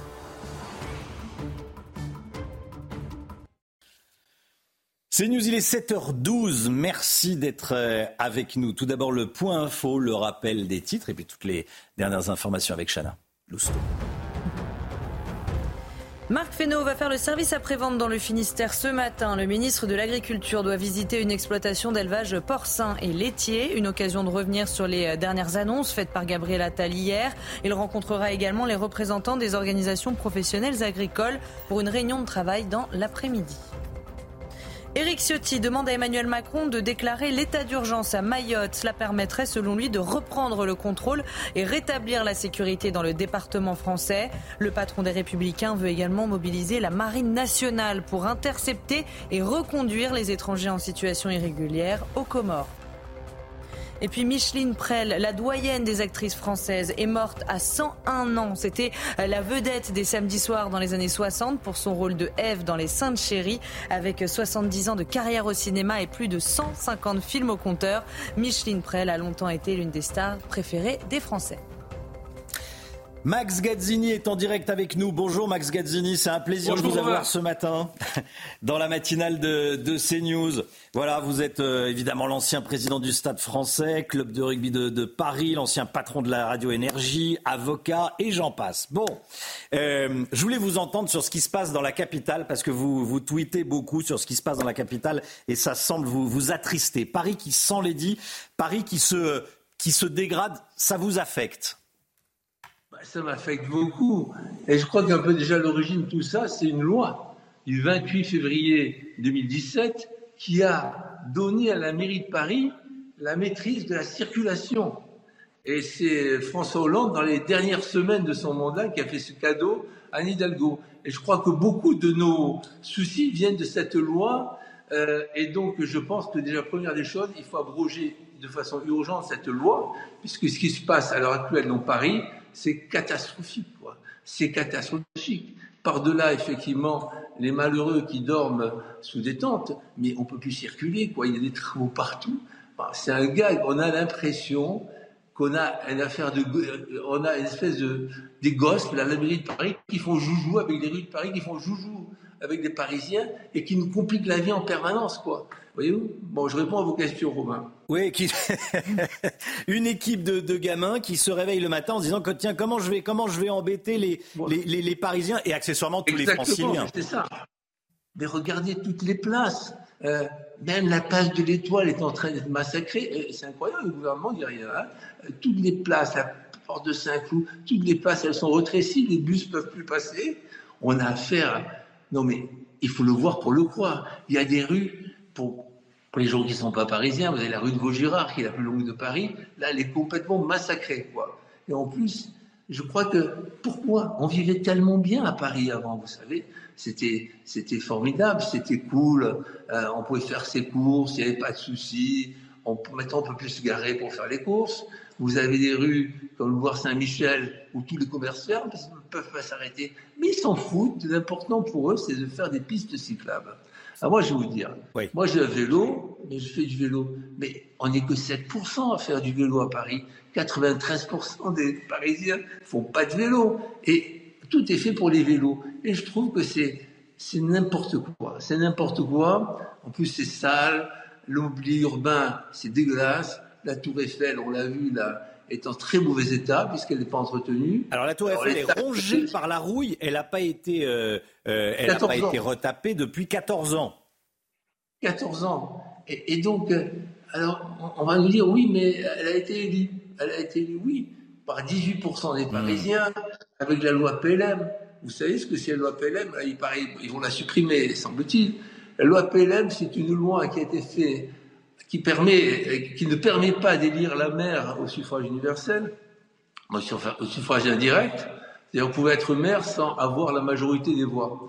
En fait, c'est en 82, Gaston Defer, qui était ministre de l'Intérieur, qui, pour être réélu à Marseille, il a truqué les élections, il a truqué, les, voix. C'est un trucage électoral pour faire élire Monsieur Defer à Marseille. et on, vit toujours là-dessus, quoi. Donc il faut supprimer cette loi qui permet à tous les Parisiens, toutes les voix des Parisiens comptent, parce qu'il faut se débarrasser de, ces gens-là, quoi. Moi, au départ, j'étais pas contre. Au départ, j'étais pas contre. Mais là, je suis mmh. effrayé. On est tous effrayés. On n'en peut plus. On n'en peut plus. Et ça envoie une très mauvaise image, Max ça envoie une très mauvaise image au, monde entier. On va accueillir les, Jeux Olympiques, ça envoie une très mauvaise image au monde entier. Et c'est l'image de la, France. Vous parlez des, artères, euh, la rue de Rivoli qui longe le Louvre. Hein, euh, c'est devenu un cloaque euh, zadiste. Les, magasins ferment les uns après les autres. Ça affecte les commerçants. C'est pas juste, c'est pas juste du, c'est pas du confort. Hein. Ça affecte les commerçants. Anne Hidalgo et son équipe ont pointé 1000 immeubles privés dans Paris. Ils ont mis une petite pastille, ils appellent ça le pastillage, et s'apprêtent à obliger Hein, écoutez bien les téléspectateurs de CNews, et à obliger les propriétaires de ces immeubles à construire des HLM s'ils font des travaux dans leur immeuble. S'il y a des travaux dans l'immeuble, hop, obligation de créer des HLM. Ça va faire des HLM partout dans Paris. Est-ce que c'est une bonne solution selon vous, Max Gazini, ou pas? Les logements sociaux, à mon avis, devraient être réservés aux gens qui travaillent à Paris aux infirmières, par exemple, aux policiers, aux gens dans les services publics qui sont obligés de faire des, heures et des heures de transport tous les jours, au lieu de les donner comme ça au tir au sort, je crois qu'il devrait y avoir une priorité pour les gens qui travaillent à Paris. Et les gens qui travaillent à Paris, ils sont maltraités. Parce que pour arriver à Paris maintenant, franchement, le périphérique, c'est un enfer. Elle a fermé l'axe ouest-est. Donc, euh, on est obligé de prendre le périphérique qui est toujours bloqué. Dans l'autre sens, la rue de Rivoli est fermée mais c'est n'importe quoi, c'est Kafka cette histoire-là. Je crois qu'on a affaire à des incompétents, mais qui s'amusent, qui font joujou, et qui pensent que comme ça, Paris va sauver la planète. Je crois qu'on est chez les fous, quoi. On est chez les fous. Et donc, moi, personnellement, regardez, on dit, euh, prenez les vélos. Mais vous que les handicapés, ils peuvent prendre le métro C'est pas possible, hein, tous, les escaliers qu'il y a. Ils peuvent prendre que la voiture, par exemple. Les personnes âgées, vous croyez qu'elles peuvent euh, se taper tous les escaliers qui ont le métro? Non. Eh ben non, tout est fait pour euh, les vélos. Alors moi, j'ai un vélo, mais moi, je fais attention. J'ai un vélo, je m'arrête au feu rouge.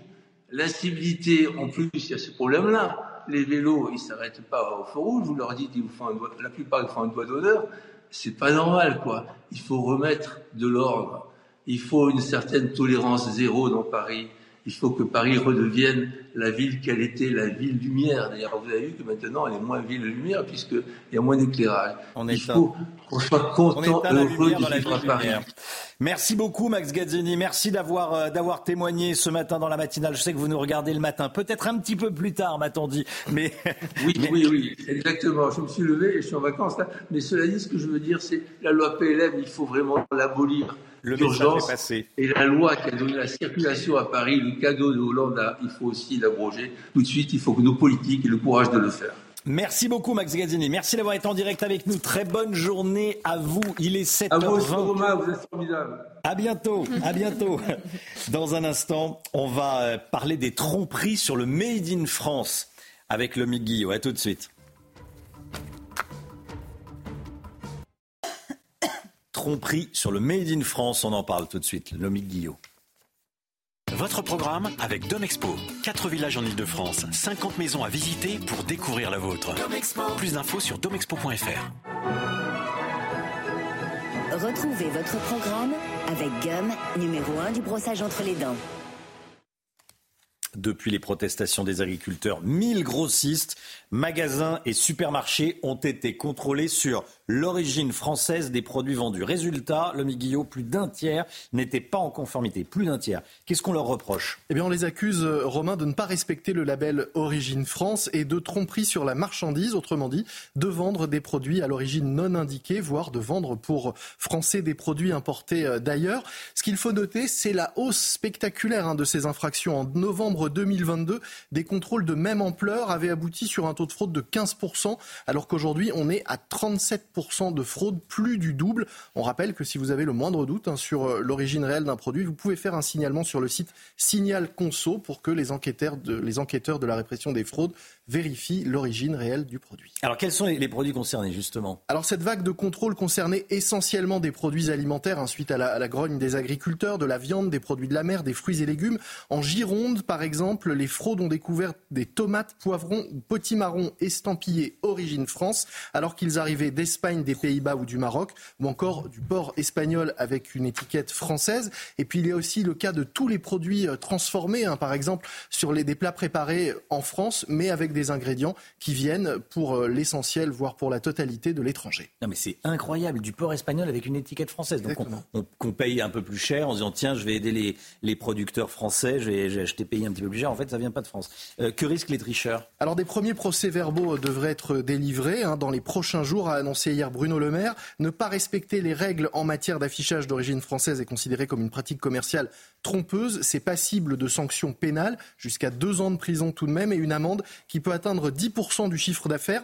En juin dernier, une entreprise de fruits et légumes a ainsi été condamnée à 744 000 euros d'amende pour avoir vendu comme français des champignons qui ne l'étaient pas.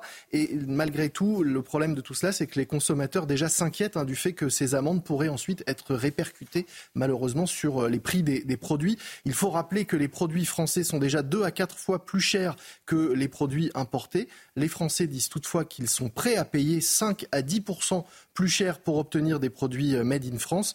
Alors, condamner les euh, tricheurs, c'est bien, mais il faudrait quand même essayer d'éduquer, peut-être de rééduquer les consommateurs. Acheter local, c'est mieux, mais c'est plus cher. Il faut aussi apprendre à acheter de saison et à ne pas gaspiller. Et puis un peu de bon sens, hein, préférer des produits fabriqués euh, près de chez vous, même s'ils ne sont pas bio, à des produits bio importés de l'autre bout du monde. C'était votre programme avec Gum, numéro 1 du brossage entre les dents. C'était votre programme avec Domexpo. 4 villages en Ile-de-France, 50 maisons à visiter pour découvrir la vôtre. Plus d'infos sur domexpo.fr. Le temps et on commence avec la météo des neiges. La météo avec BDOR.fr. L'agence BDOR vous donne accès au marché de l'or physique. L'agence BDOR, partenaire de votre épargne. Ce jeudi, la neige reviendra sur les Alpes du Nord, dès 1600 mètres le matin, vers 2000 mètres d'altitude l'après-midi, avant le retour des flocons en soirée sur les Vosges, le Jura, le Massif central et les Pyrénées. Pour le moment, le risque d'avalanche est faible pour ces trois stations. Enfin, un indice de scabilité de 10 sur 10 à Cotteret. Il y a 70 cm de neige à 2450 mètres d'altitude. Ce mercredi, 17 pistes sur 23 étaient ouvertes. Il y avait 13 remontées mécaniques sur 15 qui fonctionnaient. Il est tombé 2 cm de neige mardi à La Plagne. Pour la qualité, elle est douce. La NMSM a relevé un cumul de 3,05 m sur les hauteurs, 40 cm en bas de la station. Vous profitez de 144 km de pistes pour le ski alpin. C'était la météo avec BDOR.fr. L'agence BDOR vous donne accès au marché de l'or physique. L'agence BDOR, partenaire de votre épargne. Le temps, Alexandra Blanc. La météo avec Groupe Verlaine. Installateur de panneaux photovoltaïques garantie à vie avec contrat de maintenance. Groupe Verlaine, le climat de confiance. Un temps très agité aujourd'hui, Alexandra. Oui, avec le passage de cette dépression Louis ou peut-être une petite tempête. En tout cas, les conditions météo s'annoncent particulièrement agitées avec au programme 26 départements placés sous surveillance, dont 24 pour le vent au pied des Pyrénées ou encore sur les régions du Nord, bassin parisien compris. Les vents s'annoncent tout simplement tempétueux avec des rafales de l'ordre de 120 km par heure. On retrouvera également de fortes précipitations aujourd'hui entre la Vendée et les Deux-Sèvres avec donc de possibles inondations. Donc au programme aujourd'hui, aujourd'hui un temps très agité. Concrètement, à quoi doit-on s'attendre? Eh bien, à des vents tempétueux près des côtes de la Manche, avec en prime quelques orages prévus en cours d'après-midi, localement euh, quelques giboulées, puis sur la façade ouest, des vents très forts qui vont d'ailleurs rentrer à l'intérieur des terres. Le bassin parisien ou encore le massif central restera euh, concerné euh, par ces vents très forts. On aura aussi beaucoup de vent au pied des Pyrénées. Soyez donc bien prudents si vous êtes à la montagne. Donc au programme ce matin, un temps déjà assez agité, mais c'est vraiment cet après-midi que la dépression Louis va balayer le pays d'ouest en est avec des vents qui vont se renforcer. Regardez ces rafales de l'ordre de 100 à 120 km par heure. Donc on peut parler de vents tempétueux près des côtes de la Manche ou encore sur la façade atlantique. Attention également au risque de vagues. On pourrait localement avoir des vagues de 5 à 8 mètres. Donc soyez vraiment euh, bien prudents. Et puis de fortes précipitations entre la Vendée, le sud-ouest, le nord-est ou encore en allant euh, vers les Alpes où l'on aura d'ailleurs de la neige au-delà de 2000 mètres d'altitude. Les températures extrêmement douces ce matin, localement 12 à 13 degrés sur la façade ouest, 12 degrés également à Orléans ou encore à Paris, 6 degrés pour la pointe du Cotentin. Et puis dans l'après-midi, les températures vont commencer à baisser puisque cette perturbation est un front froid et donc conséquence à l'arrière de cette perturbation, on va retrouver un temps un petit peu plus frais, 9 degrés à Rennes ou encore 8 degrés pour la pointe bretonne. On perd 4 degrés entre le matin et l'après-midi, tandis que la douceur se maintient dans le sud-ouest avec localement jusqu'à 20 degrés. Oui, 20 degrés cet après-midi pour le Pays Basque. Chaud l'été, froid l'hiver, c'était la météo avec Groupe Verlaine. Isolation thermique par l'extérieur avec aide de l'État. Groupeverlaine.com C'est News, il est 7h30. Merci d'être là à la une ce matin. Alerte aux pénuries de médicaments dans les pharmacies. Le gouvernement vient de proposer un plan pour y remédier. Vous allez voir que dans certaines officines, il y a véritablement urgence. Ces images insoutenables, la dépouille d'une victime du Hamas jetée dans une Jeep par un travailleur social de l'ONU. Après les attaques du 7 octobre, vous entendrez la colère de la mère de la victime. Dans les TGV et les intercités, on doit voyager léger désormais. Et oui, la SNCF a annoncé que le nombre de bagages était maintenant limité. Les détails dans ce journal. Vous avez bien entendu, le nombre de bagages limité si vous prenez le train. Et puis c'est aujourd'hui la journée mondiale du scoutisme. En France, il y a plus de 120 000 scouts répartis en trois mouvements principaux Qu'est-ce que c'est le scoutisme? Tiens, exactement, je vous poserai la question. Oriane Calambe, bonjour. Bonjour. Merci d'être avec nous. Vous êtes responsable chez les Scouts d'Europe dans le département de la Seine-Saint-Denis. On va parler du scoutisme avec vous dans un instant. Merci beaucoup d'être là. Le gouvernement veut, veut mieux anticiper les pénuries de médicaments parce que ça ne vous a peut-être pas échappé. De nombreux antibiotiques, du paracétamol, ne sont plus en pharmacie depuis des mois. Alors l'exécutif a fait quelques annonces concrètes, comme le fait euh, d'aider les médecins à prescrire des traitements alternatifs. Reportage à Paris de Laurent Sélarié, Florian Paume et Adrien Spiteri. Voici par exemple le tiroir de l'augmentin. Dans ce tiroir, il n'y a même plus une boîte de médicaments. Une situation qui n'étonne pas cette pharmacienne du 16e arrondissement de la capitale, habituée depuis plusieurs mois aux pénuries Alors Audrey et ses collègues ont dû s'adapter. Tous les matins, nous arrivons plus tôt pour euh, euh, commander ce qu'on appelle les manquants, c'est-à-dire tous les médicaments qui sont en rupture. Un cas loin d'être isolé sur le territoire. En 2023, plus de 5000 signalements de rupture de stock ont été recensés. Selon l'Agence de sécurité du médicament, c'est 30% de plus qu'en 2022. Pour enrayer le phénomène, le gouvernement a dévoilé hier une feuille de route en présence de la ministre de la Santé. Ce qu'il faut que nous arrivions à faire mieux encore, c'est cette capacité à ce que le médecin, sur son logiciel de prescription, puisse effectivement savoir que tel ou tel produit n'est pas disponible le jour où il veut, euh, par exemple, le prescrire. Autre objectif, relocaliser la production de médicaments. Ces annonces étaient attendues par les professionnels du secteur. Pour le coup, on est, on est vraiment satisfait, d'autant qu'elle s'attaque à plusieurs causes des ruptures. Bon, alors maintenant, il faut bien sûr travailler toutes les catégories de médicaments sont concernées par ces pénuries, dues en partie à une explosion de la demande mondiale. On vous montrait la semaine dernière des images d'un homme transportant un corps dans une Jeep blanche le 7 octobre dernier.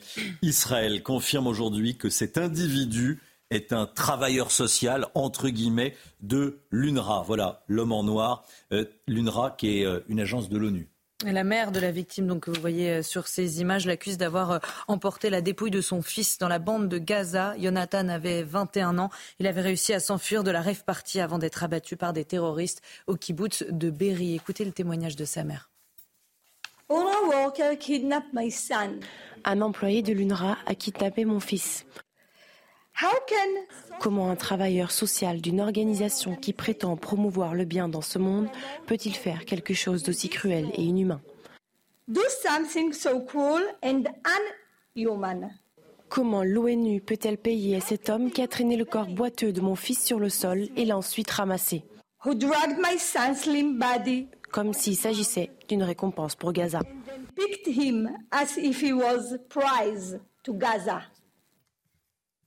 Voilà, un travailleur social, ou en tout cas euh, présenté en, tant que tel d'une agence de l'ONU qui transporte euh, le, cadavre d'une victime du, 7 euh, octobre.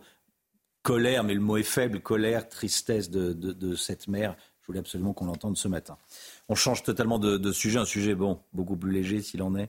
le nombre de bagages par passager est désormais limité dans les trains. Je ne sais pas si vous le saviez, euh, j'avoue très honnêtement, euh, qu'on l'a appris il y, a, quelques heures. C'est pour ça qu'on voulait vous en parler. C'est en vigueur depuis la semaine dernière.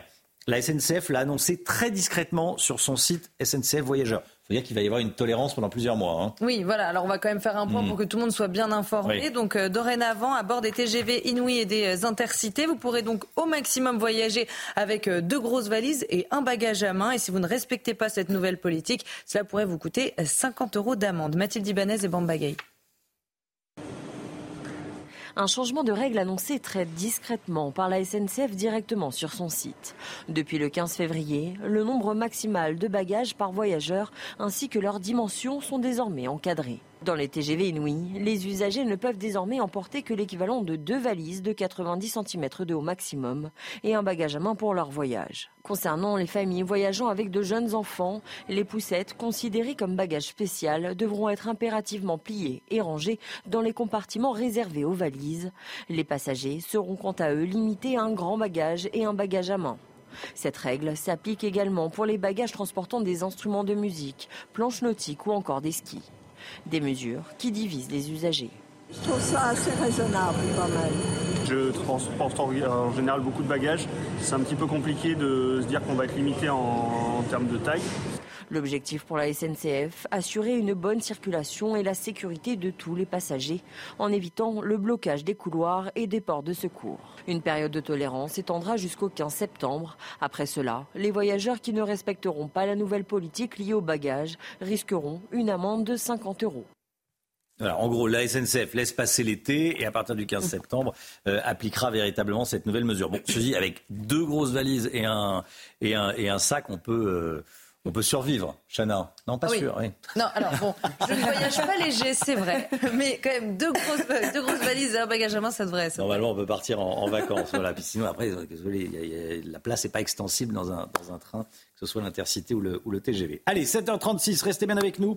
Dans un instant, on va parler du scoutisme. C'est la journée mondiale du scoutisme. On en parle avec vous. Oriane Calambe, vous êtes responsable des scouts d'Europe pour le département de la Seine-Saint-Denis. Vous allez nous parler du scoutisme dans un instant. On va tout savoir. À tout de suite. Cette question que je vous pose depuis le début de la matinale. À Nîmes, la municipalité lance un appel à l'aide.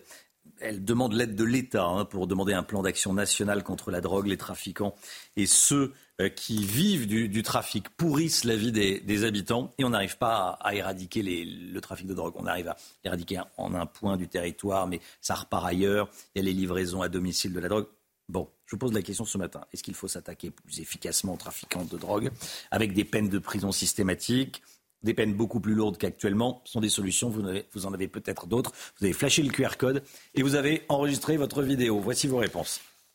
Pour moi, euh, je pense qu'il faut, être, euh, faut des peines de prison beaucoup, beaucoup plus sévères, voire très sévères, et des peines de prison surtout incompressibles.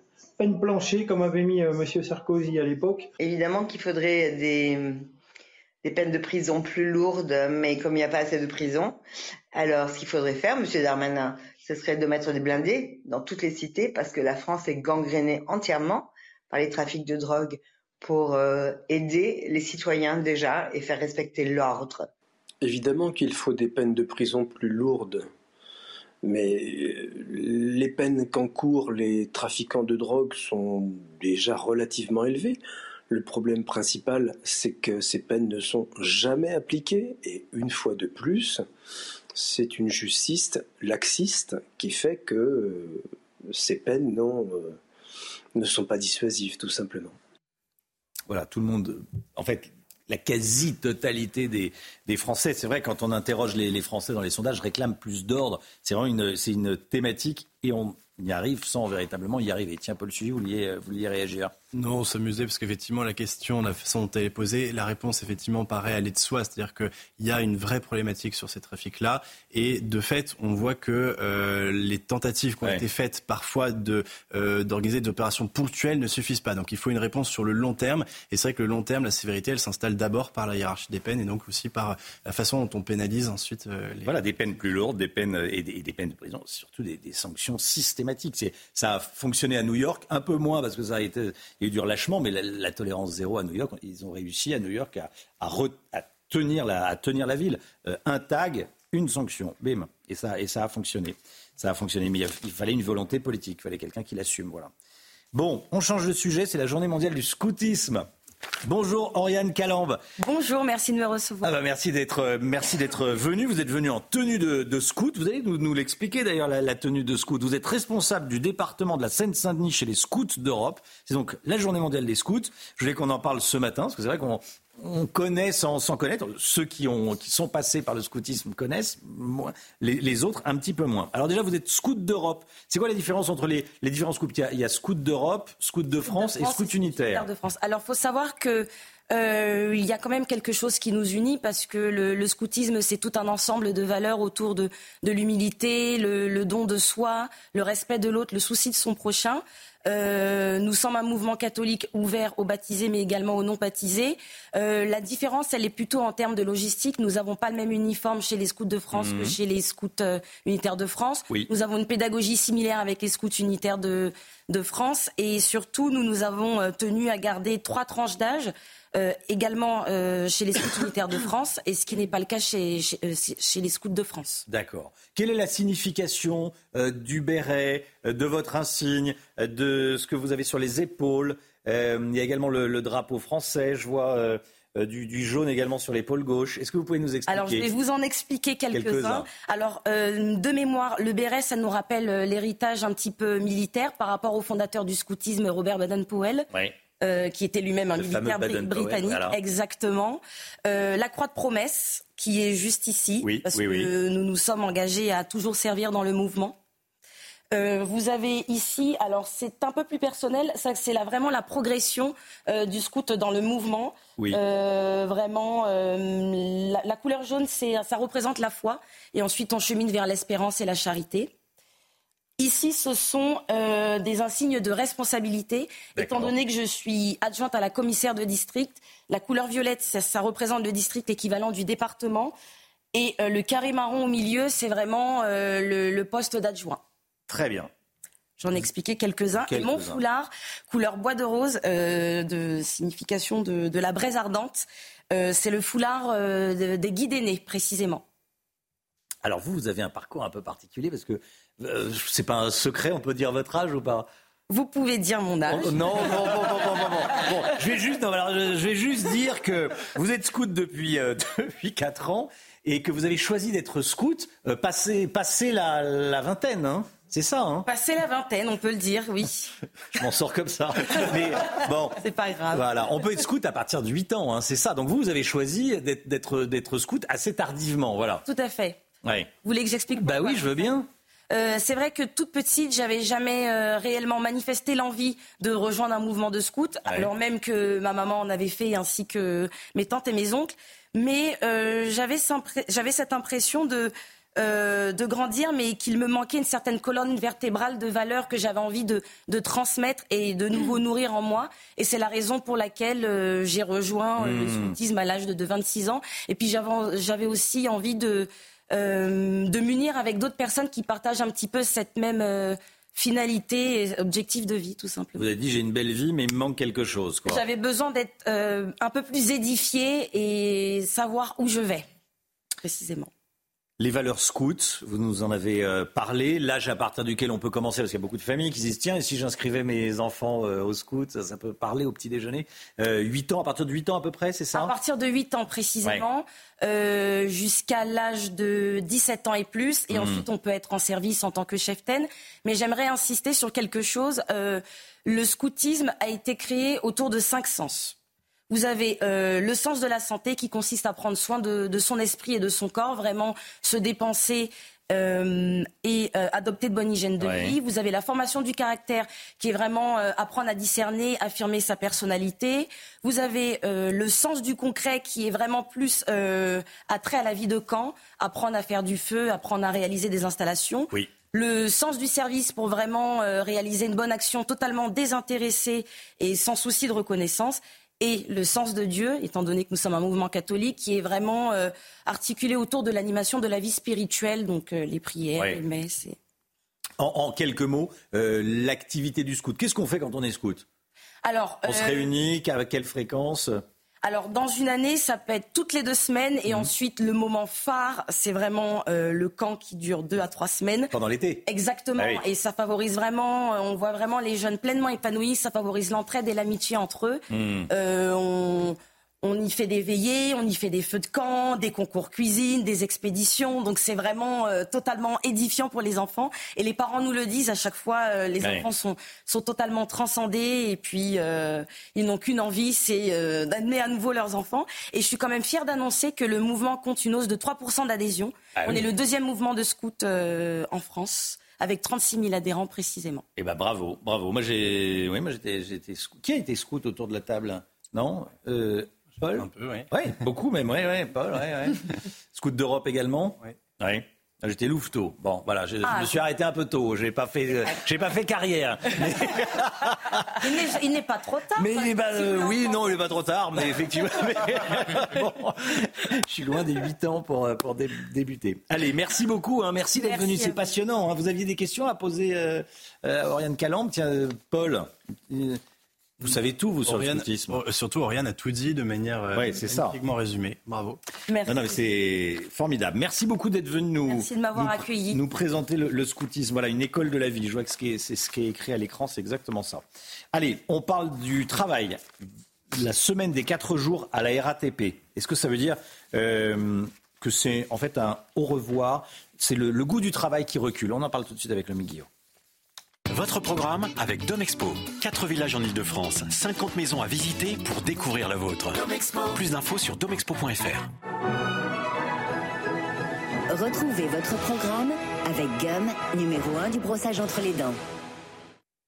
La RATP, qui a du mal à recruter, vient de signer un accord avec trois organisations syndicales pour améliorer la qualité de vie au travail et permettre notamment de ne travailler que quatre jours par semaine, le MIC. Exactement, euh, Romain. C'est une expérimentation donc lancée par la RATP auprès de 170 salariés volontaires avec un dispositif plutôt avantageux et généreux par rapport à ce qui se fait euh, ailleurs. Généralement, hein, ce qu'on propose aux salariés, c'est tout simplement de faire en quatre jours ce qu'ils font habituellement en 5, ça revient à leur demander euh, de travailler 20% de plus par jour et donc à être 20% plus productif quotidiennement. Alors, c'est vraiment possible de travailler 20% de plus par jour et d'être aussi productif à la fin de la journée? Là, c'est tout le problème hein, de cette semaine de, de 4 jours. On perd clairement en mmh. efficacité ah et en productivité euh, dans les dernières heures de la journée, surtout pour certains métiers pénibles, répétitifs ou qui demandent de la concentration et, et de l'attention. Et puis ensuite, une telle organisation du travail, eh bien, elle ne marche pas pour tout le monde. Hein. Les parents solos, les aidants ou encore euh, les personnes à la santé fragile qui ne peuvent pas assumer des journées de travail plus longues.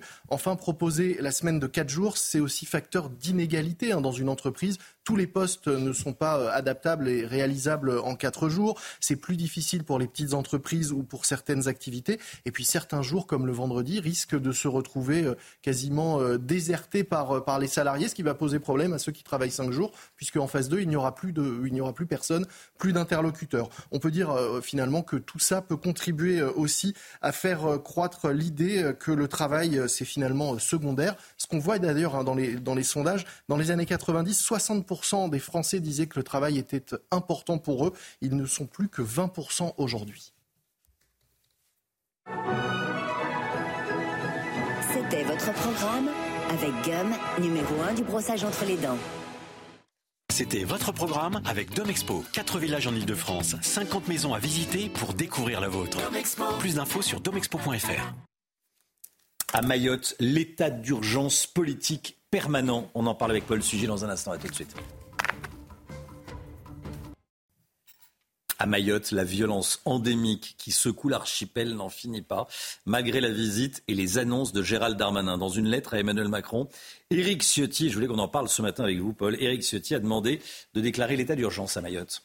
Oui, en fait, Mayotte, c'est un peu l'état d'urgence politique permanent. Les politiques mm. euh, sont toujours très attentifs à la situation de l'archipel. Le président des Républicains dispose sur place aussi de capteurs précieux, notamment avec le député LR euh, Mansour Kamardine, qu'il a rencontré euh, donc mardi, en compagnie aussi du président de l'association des maires de Mayotte et du maire de Mamoudzou.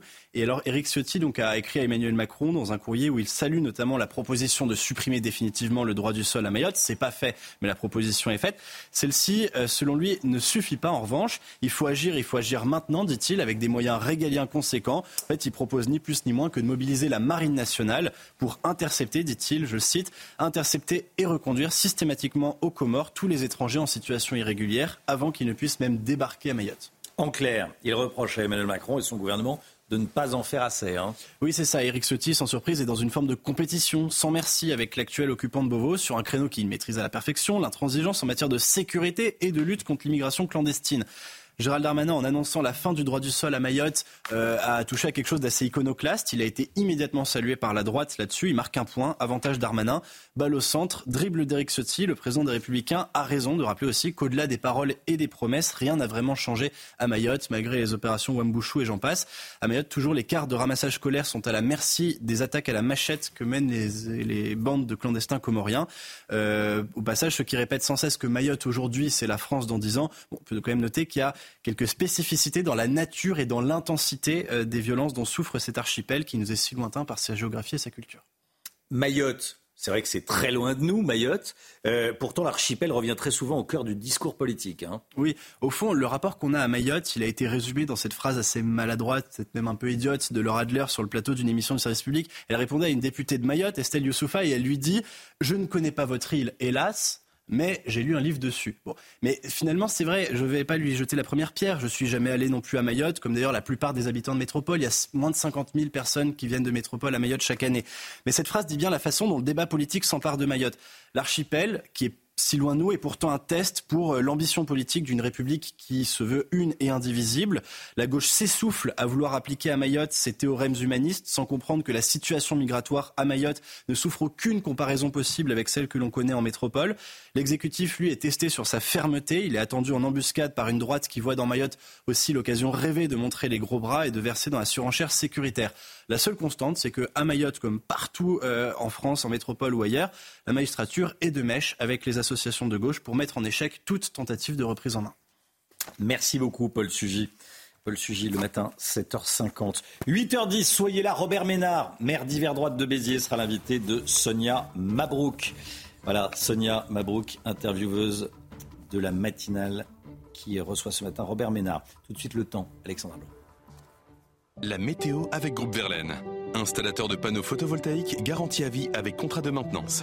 Groupe Verlaine, le climat de confiance. Attention au passage de la dépression Louis Alexandra. Oui, en effet, une tempête va balayer le pays aujourd'hui d'ouest en est, avec d'ailleurs 26 départements placés sous surveillance, les régions du nord hein, notamment, avec des vents tempétueux attendus cet après-midi. Ça va souffler également bien fort au pied des Pyrénées. Puis on va surveiller les Deux-Sèvres ou encore la Vendée, où l'on attend localement de fortes précipitations en cette journée de jeudi. Alors au programme, plusieurs départements placés sous surveillance et surtout des vents tempétueux attendus cet après-midi, avec des rafales de l'ordre de 110 à 120 km par heure près des côtes de la Manche. On retrouvera également des orages, des giboulées également. Et puis attention également au risque de vagues, hein, notamment sur la façade atlantique, puisqu'on aura beaucoup de vent et donc forcément une forte houle avec des vagues qui pourraient localement dépasser les 5 à 7 mètres. On aura également de la neige en montagne. Bref, une situation très agitée aujourd'hui avec le passage de cette fameuse dépression Louis. Alors au programme ce matin, un temps déjà mitigé, de la pluie sur les régions du nord, des averses en retournant euh, vers le sud-est. Et puis dans l'après-midi, c'est vraiment là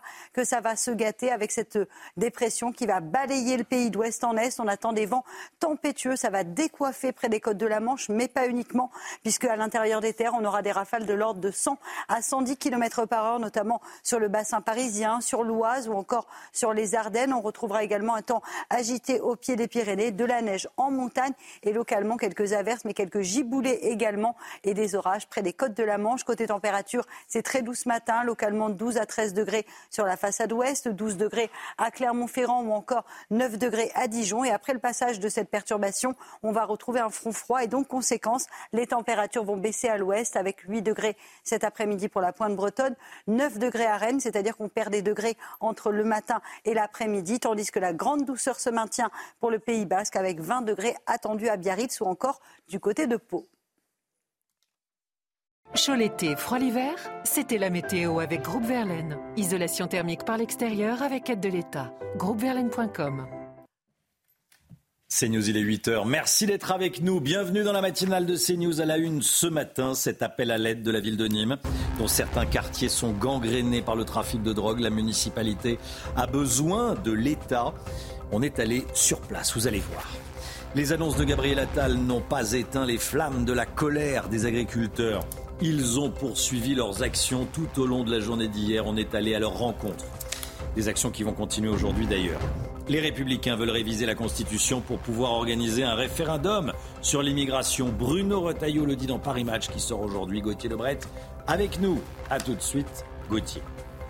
À Nîmes, un plan d'action contre le trafic de drogue est donc demandé en urgence absolue. À Nîmes, l'insécurité s'est enquistée. Les dealers font la loi. C'est la réalité. Oui, un escadron de gendarmerie est sur place depuis cinq mois, mais ça ne semble pas suffire, puisqu'en attendant, le quotidien des habitants est devenu invivable. Tony Pitaro et Alice Sommerer. Trafic de stupéfiants, violence, règlement de compte, voici à quoi sont confrontés les habitants de Nîmes.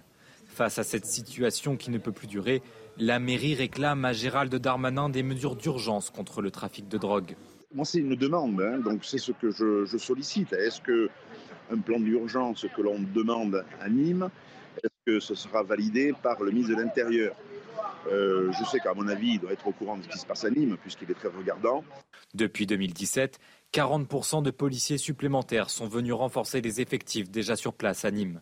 Une augmentation loin d'être suffisante pour l'adjoint à la sécurité de la mairie. Si réellement euh, les policiers nationaux sur Nîmes étaient suffisants, on n'aurait pas besoin d'un escadron de gendarmerie ou d'une CRS à demeure sur le territoire. L'escadron d'une centaine de militaires venus en renfort en août va quitter Nîmes à la fin du mois.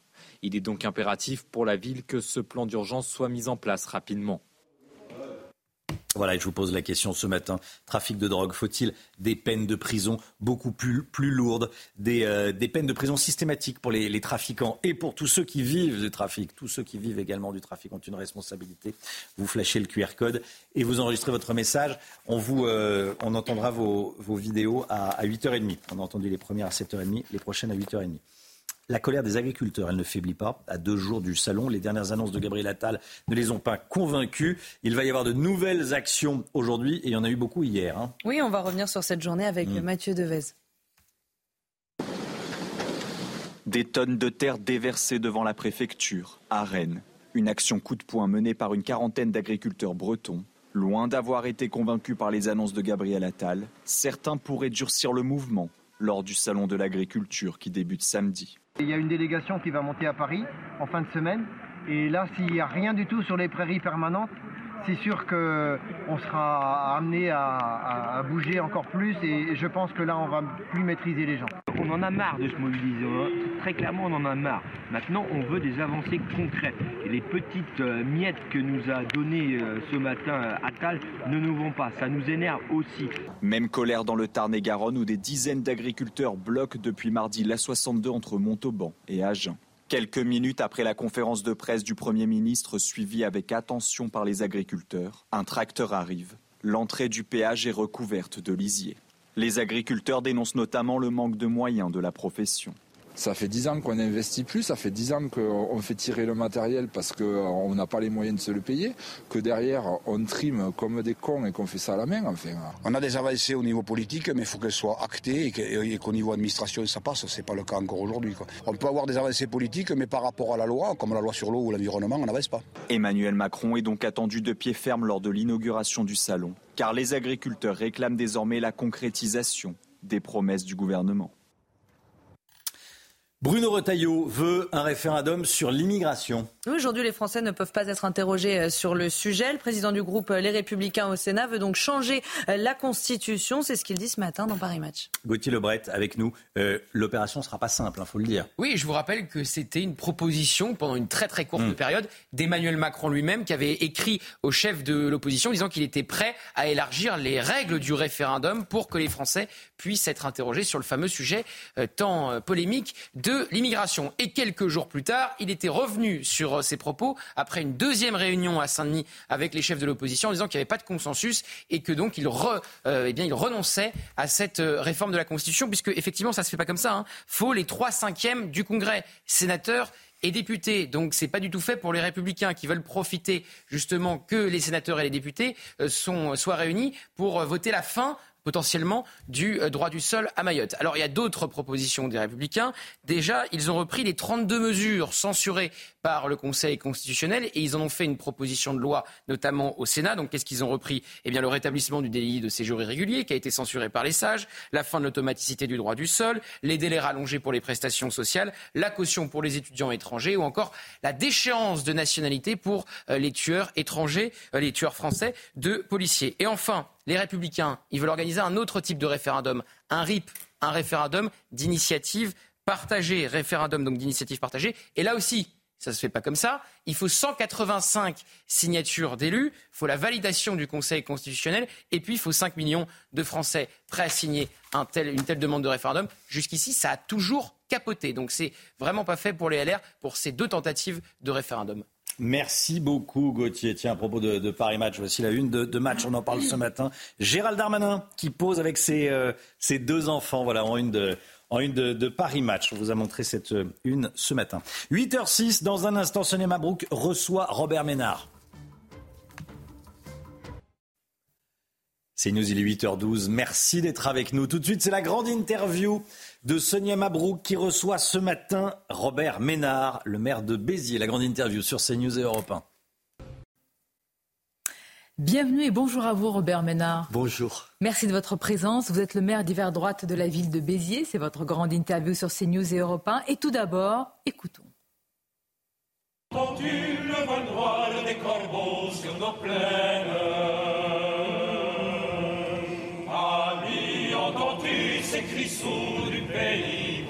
qu'on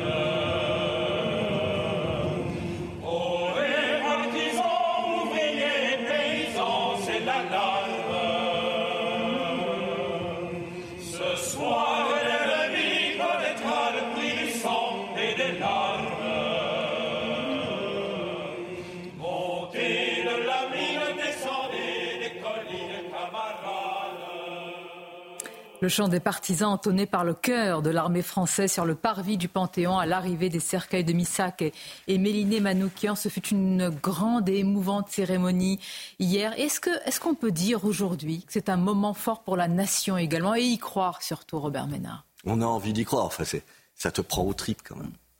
En plus, les légionnaires, c'est formidable. Vous êtes ému? Oui, je suis ému aux cérémonies comme ça.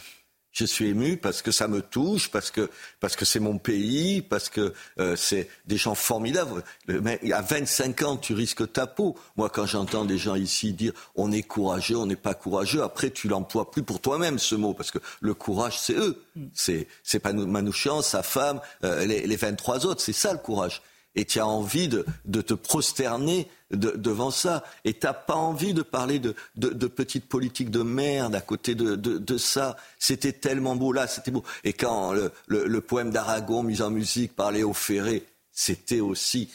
Et, et, puis, il faut le dire, il a fait un beau discours. Il a fait, disons-le, je veux dire, ça, ça appelle aucun bémol. Ça appelle juste il sait dire les mots dans ces circonstances-là, le chef de l'État, et tu as envie d'applaudir et tu, tu ajoutes rien, tu n'ajoutes pas un bémol, tu n'ajoutes pas un mais, rien. Tu dis que c'est bien et que si la France, elle peut se retrouver à ces moments-là, c'est formidable, c'est juste formidable. Des mots et des noms, Robert Ménard, ce, comment dire, ce chapelet de noms égrenés avec la répétition, mort pour la France, mort pour la France, mort pour la France, et le sacrifice pour un pays, pour une idée qui nous dépasse tous. Est-ce que ça existe encore aujourd'hui? C'est compliqué de poser la question avec nos lunettes contemporaines, mais est-ce que ce patriotisme ultime aujourd'hui euh, existe et peut être transmis? Il peut, il doit être transmis. À Béziers, on a chaque année euh, euh, plus, de 20 résistants qui ont été exécutés sur, une place au bas de la maison de Jean Moulin, exactement, si vous voulez savoir. Et donc, chaque fois, les, les noms sont égrenés, et les noms sont égrenés, et chacun dit mort pour la France. Les Français, ils oublient qu'il y a ça aussi. Les, cérémonies patriotiques, c'est pas ringard, minable, réservé à des anciens combattants. Il faut pas faire ça. Il faut que ça serve. Moi, j'y interviens tout le temps et j'essaie de, comment vous dire, avec mes mots, mes pauvres mots, mes maigres mots, j'essaie de, de, dire que ça nous concerne. C'est pas un autre monde, c'est pas autre chose c'est pas autre chose. Et en plus, il y a la guerre en, Ukraine. Vous vous dites la guerre, elle est, elle est à nos portes. On l'avait oublié tout ça. Oui, je trouve que, que c'est formidable de l'avoir fait, absolument formidable. Et je trouve qu'on l'a fait, a, que ça a été juste tout parfait. C'était parfait, y compris les mots du président de la République. Et on se rend compte combien, Romer Ménard, à ce moment-là, eh bien les, polémiques sont futiles. Malgré tout, euh, qu'avez-vous pensé de la polémique qui a entouré la présence du Rassemblement national à cette cérémonie? Je rappelle qu'Emmanuel Macron, dans une interview à l'Humanité, a affirmé que, que le RN serait inspiré de ne pas s'y rendre. Écoutez, j'essaie de dire deux, deux choses. Qu'un certain nombre de résistants, et par rapport à ce qu'a été l'histoire du Front National du Rassemblement National, des, réticences. Le Front National, il a été créé notamment parmi les. Il y avait des Waffen-SS, il y avait des collabos, il y avait des racistes, il y avait des antisémites, il y avait des négationnistes. Ça, c'est la vérité. C'est la première chose. La deuxième chose qu'il faut dire, c'est que ce, ces gens-là, ils ne, sont plus en cours au Rassemblement national. Et que Marine Le Pen, elle a rompu avec ça. Vous pouvez ne pas l'aimer, encore une fois, mais vous ne pouvez pas ne pas dire qu'elle a pas auprès de rompre, enfin on a des parents, avec son propre père. Ça doit être, je ne sais pas, je ne la connais pas assez pour en parler, mais j'imagine que c'est une déchirure de, rompre avec son propre père sur des choses comme ça. Ça, c'est une première partie. La deuxième, pas pour contrebalancer, pas pour faire du en même temps. Quand même, le chef de l'État, dont je viens de dire ce que je viens de dire, vous pensez que c'est une bonne idée de le dire dans l'humanité? Dans l'humanité, ou puisqu'il veut absolument remonter à cette période-là, l'humanité qui demande à réapparaître aux, occupants nazis de la France après avoir interdit et dans les notes sur les notes pour demander la, possibilité de réapparaître, il parle de Mandel, l'ancien ministre de, la Justice, le juif Mandel. Euh, les 75 000 euh, fusillés, on sait que c'est 2500, c'est entre la légende, la légende et la réalité. Et puis, pardon, pardon, euh, chaque fois que j'entends le, le mot communisme, excusez-moi, il y a eu l'idéal communiste. J'entends aussi les 100 millions de morts. Les 100 millions de morts. Question, Robert vous avez rappelé qui étaient les fondateurs euh, du Front National. Dans ce cas-là, est-ce qu'il faut qu'à chaque fois, on fasse une introspection, on revienne euh, il faut sur l'histoire? Par exemple, pour François Mitterrand, certains auraient pu dire alors la France. La France, la France c'est pour. Est-ce que. On l'a dit, il faut arrêter. On va, vous avez raison, on ne va pas ressortir chaque fois euh, le, curriculum vitae de tout le monde. Parce qu'attendez, les leçons, on pourrait prendre les socialistes et ceux qui ont, voté les pleins pouvoirs à Pétain. On ne va plus arrêter. On ne va plus arrêter. Et je trouve que par rapport à, ce qu'on disait tout à l'heure, c'est-à-dire l'émotion qui se dégageait de ça, est-ce qu'on ne peut pas tenir à distance pour une fois ce passé-là? Tenir à distance le passé et tenir à distance certains partis politiques avec maintenant le retour de l'arc républicain dont Emmanuel Macron a exclu, euh, en tous les cas, le Rassemblement euh, national. D'abord, est-ce que vous comprenez les différentes positions d'Emmanuel Macron à ce sujet?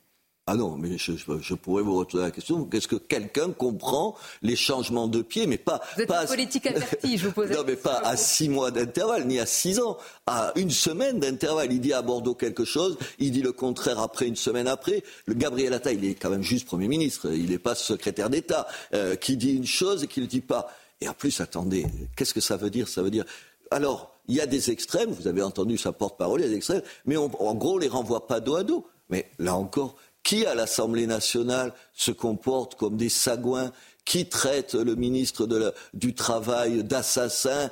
Qui met le visage du ministre du Travail sur un ballon de football avec le pied sur le ballon de football, qui ne dit pas du Hamas que c'est terroriste, qui flirte avec l'antisémitisme, qui ne va pas à la manifestation contre l'antisémitisme, et je pourrais continuer, continuer, continuer. c'est la France insoumise qui fait ça. hors de l'arc républicain. Non, je ne mets, non, je ne mets aucun. Moi, je suis contre les exclusions. Attendez, ils sont. Donc c'est le débat qui vaut, qui prévaut, qui doit trancher. Attendez, bien sûr, il faut débattre avec les gens. Mais ce pays, on a un goût de la guerre civile absolument invraisemblable. Notre histoire, elle est faite de guerres civiles successives. Il faut rompre avec ça. Mais moi, je ne suis pas pour le fait de, traiter les, je ne sais pas combien ils sont, les députés de, de la France insoumise comme des sous-députés. Mais pas plus pour le Rassemblement national. Il faut arrêter. Mais je constate que juste à l'Assemblée nationale, quand même, qui se comporte les mieux entre les uns et les autres et encore une fois, je suis critique sur le Rassemblement national, mais sur ce terrain-là, ils se comportent mieux. Vous les avez vus. Les autres, ils arrivent n'importe comment. Alors vous allez dire, c'est pas grand-chose. C'est pas vrai. La tenue, on le voit que la tenue, l'apparence, c'est important. Un député qui arrive habillé n'importe comment, pardon, je trouve que c'est peu respectueux pour nos institutions. Or, ça fait, vieux, ça fait vieux con peut-être, mais c'est comme ça que je vis en tout cas. Vous avez votre liberté de parole et on l'entend avec vos mots. Euh, Robert, maintenant, en parlant de, liberté de parole et de débattre, Gabriel Attal a proposé un débat à Marine Le Pen. Euh, la réponse ne s'est fait pas ne s'est pas fait attendre. Elle a refusé, renvoyant la proposition à Jordan Bardella, qui estime que c'est à lui de débattre avec le Premier ministre en tant que tête de liste aux européennes. Qu'est-ce que tout cela dit? Est-ce que toute cette agitation autour d'un débat aujourd'hui, qu'est-ce que cela dit de notre débat politique? De sa nullité? À ce point bah, Attendez. Évitez, dites-vous. Euh, attendez, on a besoin, on a besoin là, sur les questions agricoles. Moi, je suis dans une, dans une région viticole. Vous croyez qu'ils en ont à faire quelque chose de savoir si le débat, ça va être Marine Le Pen Attal ou Bardella Attal? Enfin, ils ont des problèmes. Les gens que je vois, un tiers des gens dans mon département vendent leur vin moins cher qu'il ne coûte à produire. Un tiers. Essayez de leur expliquer ça. Euh, aujourd'hui, vous continuez à avoir dans, les supermarchés de ma ville des produits, euh, des bouteilles où il est impossible de faire la différence entre est-ce que des vins français et, espagnol. Mais alors, qu'est-ce qui se joue euh, On a eu les, annonces du Premier ministre sur un nouveau projet de loi sur la fameuse loi Egalim, etc. Qu'est-ce qui se joue De quelle France parle-t-on en réalité quand on parle des paysans? Honnêtement, il, fait, il, fait des choses et dire qu'il n'a rien fait, qu'il n'a pas pris de mesures, ce serait lui faire un mauvais procès. Il y a première partie. Deuxième partie, ce que je vous dis, il y a deux questions que vous n'arriverez pas à évacuer qui sont immédiates, c'est que les gens veulent gagner suffisamment d'argent pour vivre, pour vivre, et ils en ont ras-le-bol, ras-le-bol d'une concurrence étrangère, du fait qu'au fond, c'est le contraire de ce qui se dit, que l'Europe n'est pas suffisamment forte pour imposer à tout le monde les mêmes règles. Vous voyez, moi je ne suis pas du tout anti-européen. Puis troisième point, madame, ça renvoie à des choses plus importantes que ça. Ça renvoie à un sentiment par rapport à cette France-là cette France des petites villes, des villes moyennes, cette France des villages, des bourgs, euh, de la montagne, loin de, des villes et tout ça.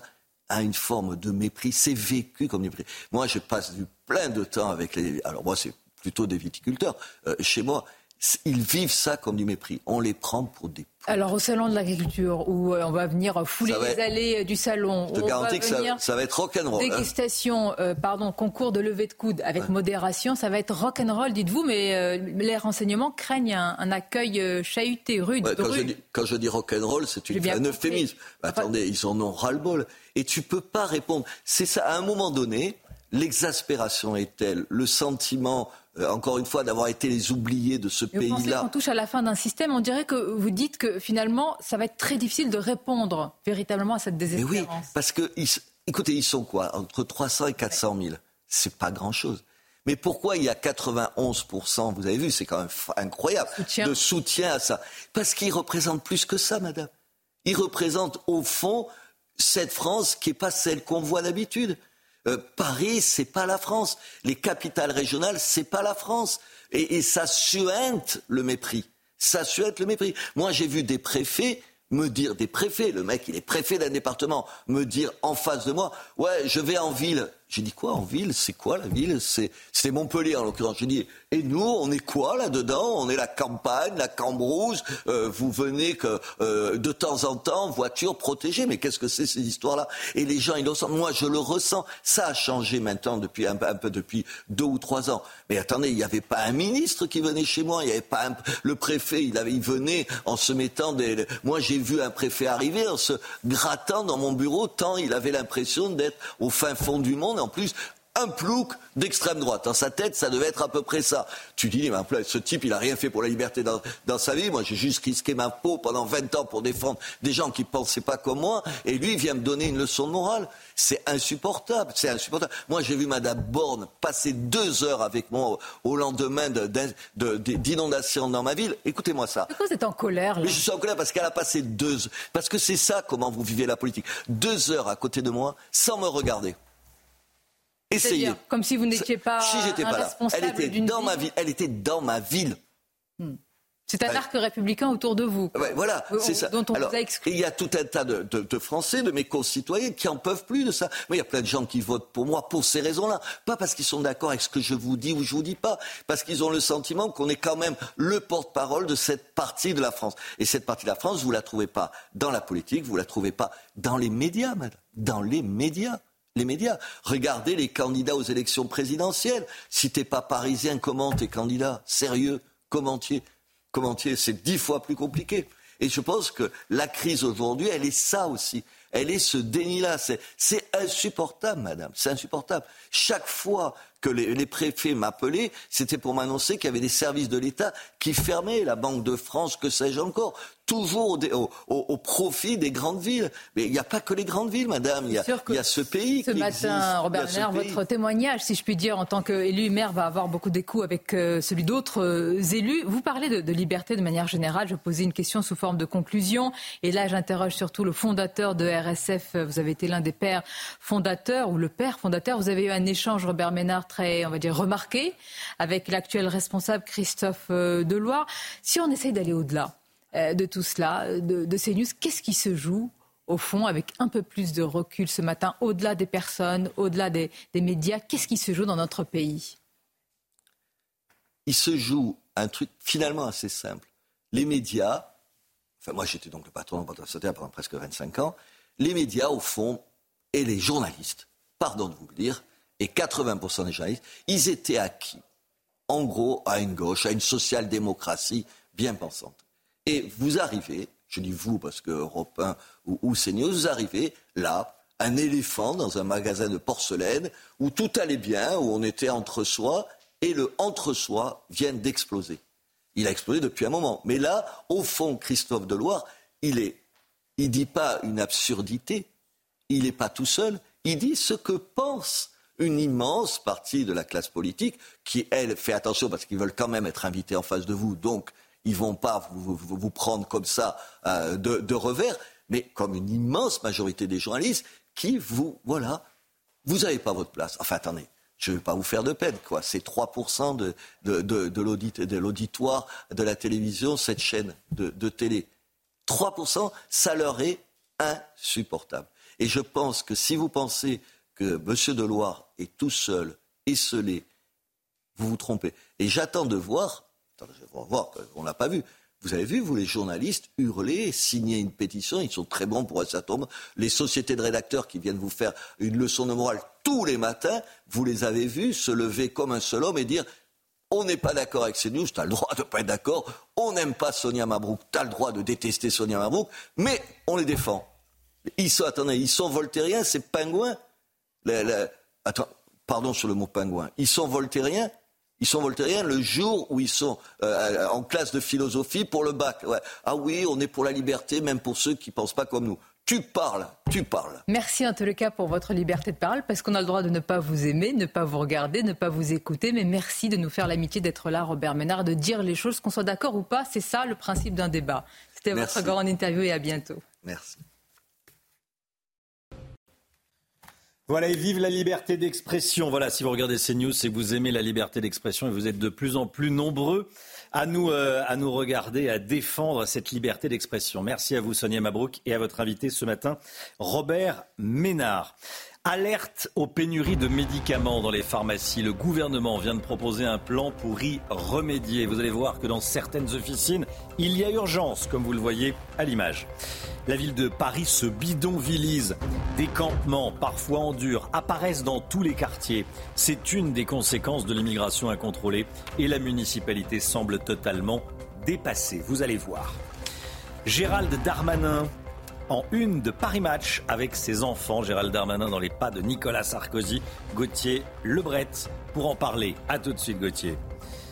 Demain soir, la cérémonie des Césars. C'est toujours un événement. C'est sur Canal Plus évidemment. Comment ça se passe exactement? Les coulisses de cet événement. Avec vous Thierry Chaise, journaliste cinéma et voix off de la cérémonie des Césars. On vous voit rarement, on vous entend, mais on vous voit. Et on peut vieillir comme ça tranquillement. Voilà, exactement. Et vous allez nous, nous raconter tout ça. Le gouvernement veut mieux anticiper les pénuries de médicaments. Ça vous a probablement pas échappé. De nombreux médicaments, comme des antibiotiques, comme le paracétamol également, ne sont plus en pharmacie depuis des mois, Chana. Hein. Alors l'exécutif a fait quelques annonces concrètes, comme le fait euh, d'aider les médecins à prescrire des traitements alternatifs. Reportage à Paris de Laurent Sélarié, Florian Paume et Adrien Spiteri. Voici par exemple le tiroir de l'augmentin. Dans ce tiroir, il n'y a même plus une boîte de médicaments. Une situation qui n'étonne pas cette pharmacienne du 16e arrondissement de la capitale, habituée depuis plusieurs mois aux pénuries. Alors Audrey et ses collègues ont dû s'adapter. Tous les matins, nous arrivons plus tôt pour euh, euh, commander ce qu'on appelle les manquants, c'est-à-dire tous les médicaments qui sont en rupture. Un cas loin d'être isolé sur le territoire. En 2023, plus de 5000 signalements de rupture de stock ont été recensés. Selon l'Agence de sécurité du médicament, c'est 30% de plus qu'en 2022. Pour enrayer le phénomène, le gouvernement a dévoilé hier une feuille de route en présence de la ministre de la Santé. Ce qu'il faut que nous arrivions à faire mieux encore, c'est cette capacité à ce que le médecin, sur son logiciel de prescription, puisse effectivement savoir que tel ou tel produit n'est pas disponible le jour où il veut, euh, par exemple, le prescrire. Autre objectif, relocaliser la production de médicaments. Ces annonces étaient attendues par les professionnels du secteur. Pour le coup, on est, on est vraiment satisfait, d'autant qu'elle s'attaque à plusieurs causes des ruptures. Bon, alors maintenant, il faut bien sûr travailler toutes les catégories de médicaments sont concernées par ces pénuries, dues en partie à une explosion de la demande mondiale. Voilà, c'est triste. Hein. On est en France et on manque de, médicaments. Ce phénomène qui s'installe dans de nombreuses grandes villes et notamment dans la capitale, des dizaines de tentes et de campements de fortune qui poussent un peu partout dans, Paris, sous les ponts, sur les quais ou encore sur le bord du, du, périphérique. Et des élus dénoncent une immigration à contrôler et un manque de place en hébergement d'urgence. Et en attendant, les riverains sont excédés. Reportage CNews de Fabrice Elsner et Mathieu Devez. Des tentes installées sous les ponts de la capitale les promeneurs et joggeurs parisiens disent en voir de plus en plus. Ça s'accumule, je ne sais pas ce qu'ils font, et je veux dire, il y a aucune, on ne peut pas les loger, j'en suis désolé. Il faudrait aussi arrêter euh, d'accepter euh, l'intégralité des gens qui viennent de je sais pas trop où. Certaines femmes habituées à courir sur les quais se sentent parfois en insécurité. Le dimanche soir, par exemple, euh, où il y a moins de familles et autres, c'est un peu plus compliqué. Enfin, je me sens moins en sécurité. Bah, j'ai déjà eu une personne qui m'a suivi. Même constat près de la Tour Eiffel. avec des dizaines de tentes et parfois des installations plus pérennes. Cet homme nous autorise à filmer son campement de fortune. Un paillasson à l'entrée, des chaises autour d'une table, un bureau, des ustensiles de cuisine et de nombreuses plantes pour décorer l'espace. De son côté, la mairie du 16e arrondissement pointe notamment du doigt une immigration incontrôlée. Les, robinets, si j'ose dire, de l'immigration ne sont pas fermés, donc il y a constamment des arrivées de migrants sur le sol national. Et ensuite, il faut savoir que depuis la réforme du Code pénal de 1993, le vagabondage, comme on l'appelait à l'époque, et la mendicité ne sont plus des délits, ont disparu du Code pénal, donc la police et la justice n'ont plus le cadre légal qui leur permettait euh, d'évincer et de faire partir euh, des gens qui s'installaient comme ça dans l'espace public. La mairie regrette également la saturation de l'hébergement d'urgence en Île-de-France. Les campements de fortune continuent donc à proliférer, comme ici, le long du périphérique parisien. C'est triste, hein euh, Paris de plus en plus sale avec des, bidonvilles dans tous les quartiers. Euh, désormais, on en parle ce matin dans la matinale. À Nîmes, la municipalité lance un appel à l'aide pour demander un plan d'action national contre la drogue. Les trafiquants et tous ceux qui vivent du trafic de drogue pourrissent la vie des, des habitants. Cette question que je vous pose ce matin, est-ce qu'il faut s'attaquer efficacement aux trafiquants de drogue avec des peines de prison systématiques beaucoup plus lourdes qu'actuellement Vous avez flashé le QR code et vous avez enregistré vos vidéos. Voici vos réponses quelle que soit la ville, il faut qu'on fasse comme au Salvador, tolérance zéro. Comme disait le président du Salvador, à partir du moment où ils savent qu'ils ne sont pas bien traités en prison, ils n'ont vraiment pas envie d'y rentrer. Je ne suis pas sûre que même en disant qu'il faudrait des peines plus lourdes, ça change quoi que ce soit quand on voit que certaines personnes euh, euh, font le bazar en France euh, et euh, ils ne sont pas en prison, ces gens-là. S'il y a trafic de drogue, il y a consommateur. Peut-être euh, il n'y aurait pas de consommateur, il n'y aurait pas de trafic de drogue. Il faudrait aussi responsabiliser les consommateurs euh, de drogue qui, en possession d'une drogue, il faudrait appliquer la, la règle du euh, name and shame. Donc ça veut dire qu'on publierait euh, les condamnations, même si elle est super symbolique, 200 euros, c'est rien du tout en fait. Et eh ben il faudrait euh, l'accompagner avec une dénonciation que tout le monde pourrait voir. Voilà, tout le monde a une, a une solution. Et allez, enfin, l'immense majorité des Français veut un retour de l'ordre et un serrage de vis. Voilà, qu'on arrive à régler ce problème. Parce que là, le, trafic de drogue, quand on euh, s'y attaque d'un côté, ça repart de l'autre. Euh, accessoirement, il y a également maintenant les, livraisons de, drogue à domicile. Voilà, on en parle ce matin dans la matinale et vous avez eu la, vous avez eu la parole. Gérald Darmanin à la une de Paris Match avec ses deux fils. Voilà, j'étais caché par le QR code. Euh, on en parle avec vous, Gauthier Lebret. C'est une première pour le ministre de l'Intérieur. Il fait le choix de montrer sa vie privée. C'est pas sans rappeler euh, l'un de ses prédécesseurs. Ah déjà Nicolas Sarkozy, effectivement, qui avait fait la même chose avec son fils Louis en 2002 quand il Ouais. arrive au même ministère de l'Intérieur et lui-même s'inspirait de John Fitzgerald Kennedy qui avait fait lui aussi la même chose avec John Jr. sous le bureau de son père dans le fameux euh, bureau ovale. Voilà. Alors ça c'est Nicolas Sarkozy en, en 2002 dans son nouveau ministère de, de l'Intérieur avec Louis Sarkozy effectivement sous le bureau. Donc on voit bien que euh, Gérald Darmanin s'inspire de la communication de l'un de ses prédécesseurs, Nicolas Sarkozy. Et je vais faire le parallèle un peu plus loin parce que Nicolas Sarkozy, il a manqué deux fois Matignon. Jean-Pierre Raffarin et Dominique de Villepin. Et on connaît la suite pour Dominique de Villepin, qui aurait voulu être le candidat de la droite en 2007. Et Nicolas Sarkozy a été élu. Et Gérald Darmanin, lui aussi, vient de manquer deux fois Matignon.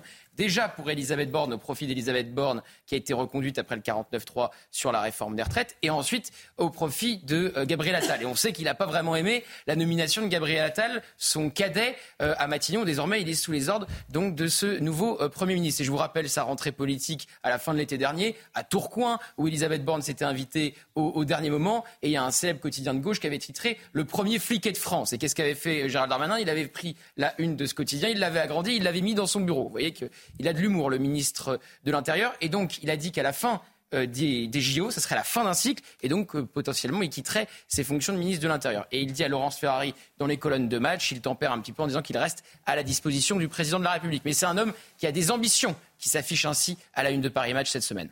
Merci beaucoup, Gauthier. Thierry Chaise avec nous. Bonjour Thierry. Bonjour. Journaliste cinéma et voix off. Alors voix off en télé, ça veut dire euh, la voix qu'on entend, mais on ne voit pas le, journaliste. Et vous êtes voix off de la cérémonie des Césars. La cérémonie des Césars, c'est demain soir. C'est toujours un événement. Évidemment, hein, j'enfonce une porte ouverte en, disant ça. Alors quand je dis vous êtes la voix off, voici votre job pendant la, la cérémonie. Et le César de la meilleure actrice est attribué à Virginie Fira. Pour elle. En attendant Bojangles de Régis Moissard, Don Juan de Serge Boson, Les Enfants des Autres de Réplias Zotowski et donc Revoir Paris d'Alice Vinocourt avec comme partenaire Benoît Magimel. Elle avait déjà été nommée à quatre reprises comme actrice. C'est ce soir son tout premier César. Voilà, on connaît tous au moins votre, votre voix. Alors la question qu'on se pose en voyant cet extrait, c'est à, à, quel moment vous savez, par exemple là, que Virginie Efira euh, gagne C'est au moment de l'ouverture de l'enveloppe Quand Benoît Magimel euh, l'annonce. Avant les réseaux sociaux, vraiment comme moi je travaillais au départ avec Philippe Dana, qui m'a précédé pour faire la voix off, un huissier venait nous apporter les résultats au tout début de la cérémonie et restait avec nous pour vérifier que ah on, ne bouge pas. Aujourd'hui, je pense que confier les résultats à quelqu'un, on peut faire confiance à, voilà, à ma bonne figure, mais je pense que c'est un peu risqué. Et donc le jeu, c'est que personne ne sait avant Moi, j'étais persuadé qu'à 19h au moins, on, vous donnait la liste. Y compris les réalisateurs. Et donc, les caméras sont bien sur les cinq euh, visages et prêts à bondir. Alors, on peut avoir euh, des pronostics. Et donc... Le réalisateur ne sait pas. Vous, vous ne savez pas. Donc, vous avez, euh, là, en l'occurrence, cinq, fiches. Et puis, il faut dégainer au plus vite. Et donc, on peut essayer de partir. On se dit, bon, allez, l'année dernière, Virginie Fira était un peu favorite. Donc, on a plutôt l'œil sur le le Virginie Fira, mais si d'un seul coup c'est quelqu'un d'autre, faut pas se tromper non plus. Donc voilà, mais c'est. Ça vous est arrivé de vous tromper? Non, ça n'est pas arrivé de me tromper, mais par moment il y a un délai parce qu'on dit ah non, c'est pas celui ou celle que j'attendais. Mais c'est le jeu aussi. Je pense que ça participe. Si, quelqu'un connaissait, je pense que tout le monde finirait par connaître, et à l'arrivée, le gagnant finirait par le savoir aussi. Et dans ce hmm. cas-là, ça ne marcherait pas. Pourquoi on vous voit pas, tiens? Bah parce que c'est une voix, puis c'est mieux. Oui. Bah, moi, je trouve ça plus tranquille. C'est plus tranquille. On, est, on est caché. Euh, voilà. À ce moment-là, on peut, on peut presque appuyer sur un bouton et dire ce qu'on veut. C'est ça qui est formidable. C'est que non, non, mais, mais parce que c'est déjà parce que la prime est à celui, à celle qui monte. c'est un moment. Oui, euh, pas vous. Non, il faut par contre pendant la, avant la cérémonie, c'est repérer où sont les gens dans la salle, parce que s'ils sont au milieu, je sais qu'ils vont mettre un peu plus longtemps que celui qui est au premier rang et qui généralement va surgir. Donc je vais pouvoir. Ah, le grand professionnel. Ah oui, effectivement. Ceux qui font très peur, c'est ceux qui sont un peu nerveux et qui, et qui sont très, euh, qui sont prêts à jaillir parce que là, on a le temps de rien dire. Ah oui, c'est ça. Ah oui. J'avais pas pensé à ça. La cérémonie sera présidée par Valérie Lemercier, Exactement. animée par 11 acteurs et, humoristes. Tout est écrit à la virgule près, ou il y, a une part d'impro, d'improvisation? Tout est écrit à la virgule près, mais s'il s'est passé quelque chose avant, mm. les gens sont prêts à rebondir. Et c'est aussi le, talent et la difficulté pour ces gens-là. Moi, je suis toujours très admiratif y compris pour les gens qui sont habitués à faire de la scène, parce que c'est mm. toute autre scène là. Les gens viennent pas les voir eux. La salle est totalement éclairée ce que n'ont pas l'habitude. Donc on voit toutes les réactions. Alors d'habitude, dans une salle, on ne voit pas. C'est un exercice compliqué. Donc ils sont prêts à réagir, mais heureusement, oui, tout est quand même écrit pour essayer voilà, que, ça fonctionne. Bon, c'est à l'Olympia. On hein. mhm. euh, on va pas jouer au, jeu des, pronostics, mais il y a un nom euh, qui sort beaucoup. C'est celui, on parle que de lui. Alors bon, c'est Raphaël Quenard. Hein, il va être la, grande star de cette édition, nommé trois fois révélation masculine, meilleur acteur, meilleur court métrage euh, documentaire. Vous savez déjà ce que vous allez dire sur lui? Tiens, on le voit à l'écran. là, j'ai préparé trois choses différentes. S'il gagne, par exemple, ces trois prix, ça, ça n'est jamais arrivé dans l'histoire de la cérémonie que un acteur gagne. Il est arrivé qu'un acteur hmm. gagne espoir et meilleur acteur. C'était à Araïm pour un prophète, mais ça serait vraiment un cas unique. Donc oui, j'ai préparé quelques petites choses, mais lui, il est tellement vraiment fantasque, qu'il y, y, a plein de choses à raconter sur sa vie. Et je pense aussi pour le, le but de la voix, c'est de faire connaître aux gens. On ne présente pas Virginie Efira, on présente plus Raphaël Quenard, logiquement. Bien sûr, bien sûr. Donc là, vous avez préparé combien de fiches au total? Euh, Là, j'ai 75 pages de fiches. Donc, 75 euh, Quel boulot ben, Non, mais c'est oui, bon. un plaisir aussi. Évidemment, évidemment. évidemment. Mais vous n'arrivez pas les mains dans les poches euh, voilà. Non, mais je, non, parce que je pense qu'au bout de deux heures de cérémonie, quand on doit développer le César du meilleur son, hmm. pour, voilà, c'est plus compliqué une fois encore, il y a des gens, et puis c'est nécessaire de les présenter, et puis c'est pour moi un honneur de le faire, vraiment.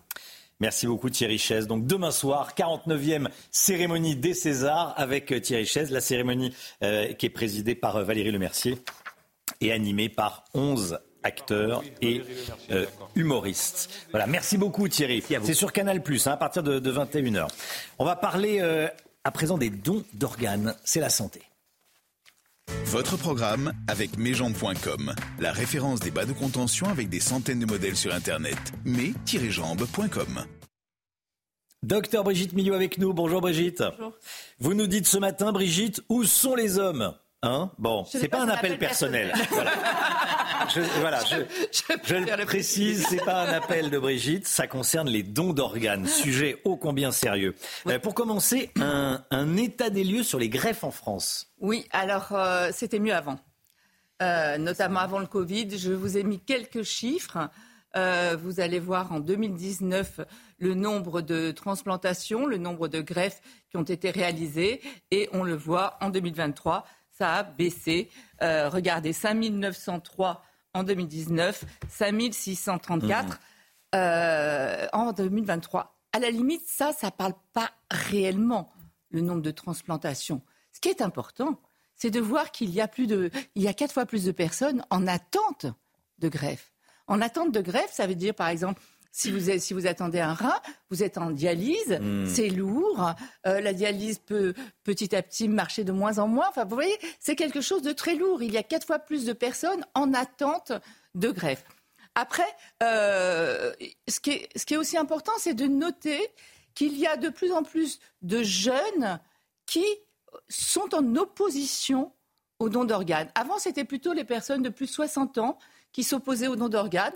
Maintenant, il y a de plus en plus de personnes de moins de 35 ans qui, s'opposent au don d'organes. Pourquoi? On est quand même, on a augmenté de 10% l'opposition au don d'organes. La moyenne nationale est passée à 36%, alors qu'elle était 9,4% en moins avant, euh, avec des disparités géographiques importantes. Hein. Euh, en Ile-de-France, pas très généreux. Euh, la moyenne nationale 36%, 50% en Ile-de-France. En revanche, en Bretagne et en Corse, 25% euh, d'opposition. Donc beaucoup plus généreux en Bretagne. Oui, moins d'opposition, donc plus, plus de donneurs. Donc voilà. Et alors, on n'a pas les raisons, mm. hein, on ne sait pas pourquoi. ce matin, nos confrères du Paris, dans le, Parisien, il y avait les chirurgiens qui lançaient un cri d'alarme parce qu'il y a d'un côté donc les personnes qui s'opposent mais il y a aussi la crise hospitalière, avec un manque de moyens énorme. Par exemple, pour un, don du vivant, il faut deux blocs opératoires. Il faut préparer toutes les équipes pour deux blocs opératoires. Généralement, ça survient la nuit, c'est souvent suite à un accident ou autre. Euh, et donc, il lance un cri d'alarme ce matin en disant il faut absolument informer et informer sur ce don d'organes, sur ce manque criant aussi de personnel et aussi informer les gens. Alors, comment ça se passe en France? On a deux choses. On a ce qu'on appelle le RNR, le refus national, le registre national de refus. Donc, si vous ne voulez pas donner, vous pouvez aller là. Euh, et vous y opposer. Et en tout cas, le faire savoir, en parler. Parce que pendant ces moments tellement douloureux de la brutalité, de la perte d'une personne, on n'a pas le temps de réfléchir. Donc il faut en parler avant. Et vous avez aussi la, carte d'ambassadeur de, France Adot, où vous pouvez avoir une carte sur vous. Comme ça, tout le monde saura que vous étiez d'accord pour donner. Mais mon cri d'appel. Oui, où sont les hommes J'imagine que les hommes ne se mobilisent pas. Enfin, si, ça a à voir. Mais là, il s'agit euh, du don de son vivant. Alors, je vous ai donné le, nombre tout à l'heure de greffes en général. C'est 577 euh, greffes par an euh, du vivant. Pour vous dire, c'est dix fois moins quoi, que don de personnes décédées. Et là, les femmes, mais sont largement plus généreuses. Regardez les chiffres encore. largement plus généreuses. Euh, j'ai mis épouse entre guillemets et mari entre guillemets parce que ça peut être conjoint. oui, oui, don du rein de 36% des épouses donnent et bah, six fois moins. Alors comment ça s'explique Eh bien, on ne sait pas. Les hommes ont la trouille. Je vous le demande, monsieur. Les hommes ont peur. Je vous le demande. Bah, Peut-être un peu plus chochotte. Euh, alors, les explications. Hein. Les explications. Non, mais c'est quand même assez faux. Hmm. Et c'est pareil pour la moelle osseuse, c'est pareil pour plein de choses. Euh, ce qui est intéressant, alors les excuses qui sont données, les explications, qui sont données euh, par les professionnels, c'est que les femmes ont plus le sens des responsabilités, le sens de l'urgence et sont plus empathiques. Euh, voilà les raisons évoquées. Mais surtout, ce qui est important, c'est de comprendre qu'en plus, les hommes sont beaucoup plus compatibles que les femmes pour les dons euh, d'organes, quels qu'ils soient. Pourquoi? Parce qu'ils n'ont pas eu, pendant la grossesse, d'anticorps. Donc pour la compatibilité, les hommes sont beaucoup plus compatibles que les femmes, en plus. Ah oui, donc, euh, bon, les gars, faut y aller. Réfléchissez. Merci Brigitte. C'était votre programme avec mesjambes.com, la référence des bas de contention avec des centaines de modèles sur Internet. mais-jambes.com. Voilà, et on se quitte avec la musique euh, et avec cette chanson, ce chant entonné par euh, euh, Feu Chatterton hier soir, l'affiche rouge de Ferré et, Aragon lors de la, lors de la cérémonie au Panthéon de panthéonisation de Missak Manouchian. C'était magnifique, hein, ce chant était, était magnifique, la cérémonie était à suivre sur, sur CNews. Belle journée à vous dans un instant, l'heure des pros, Pascal Pro. simplement de vos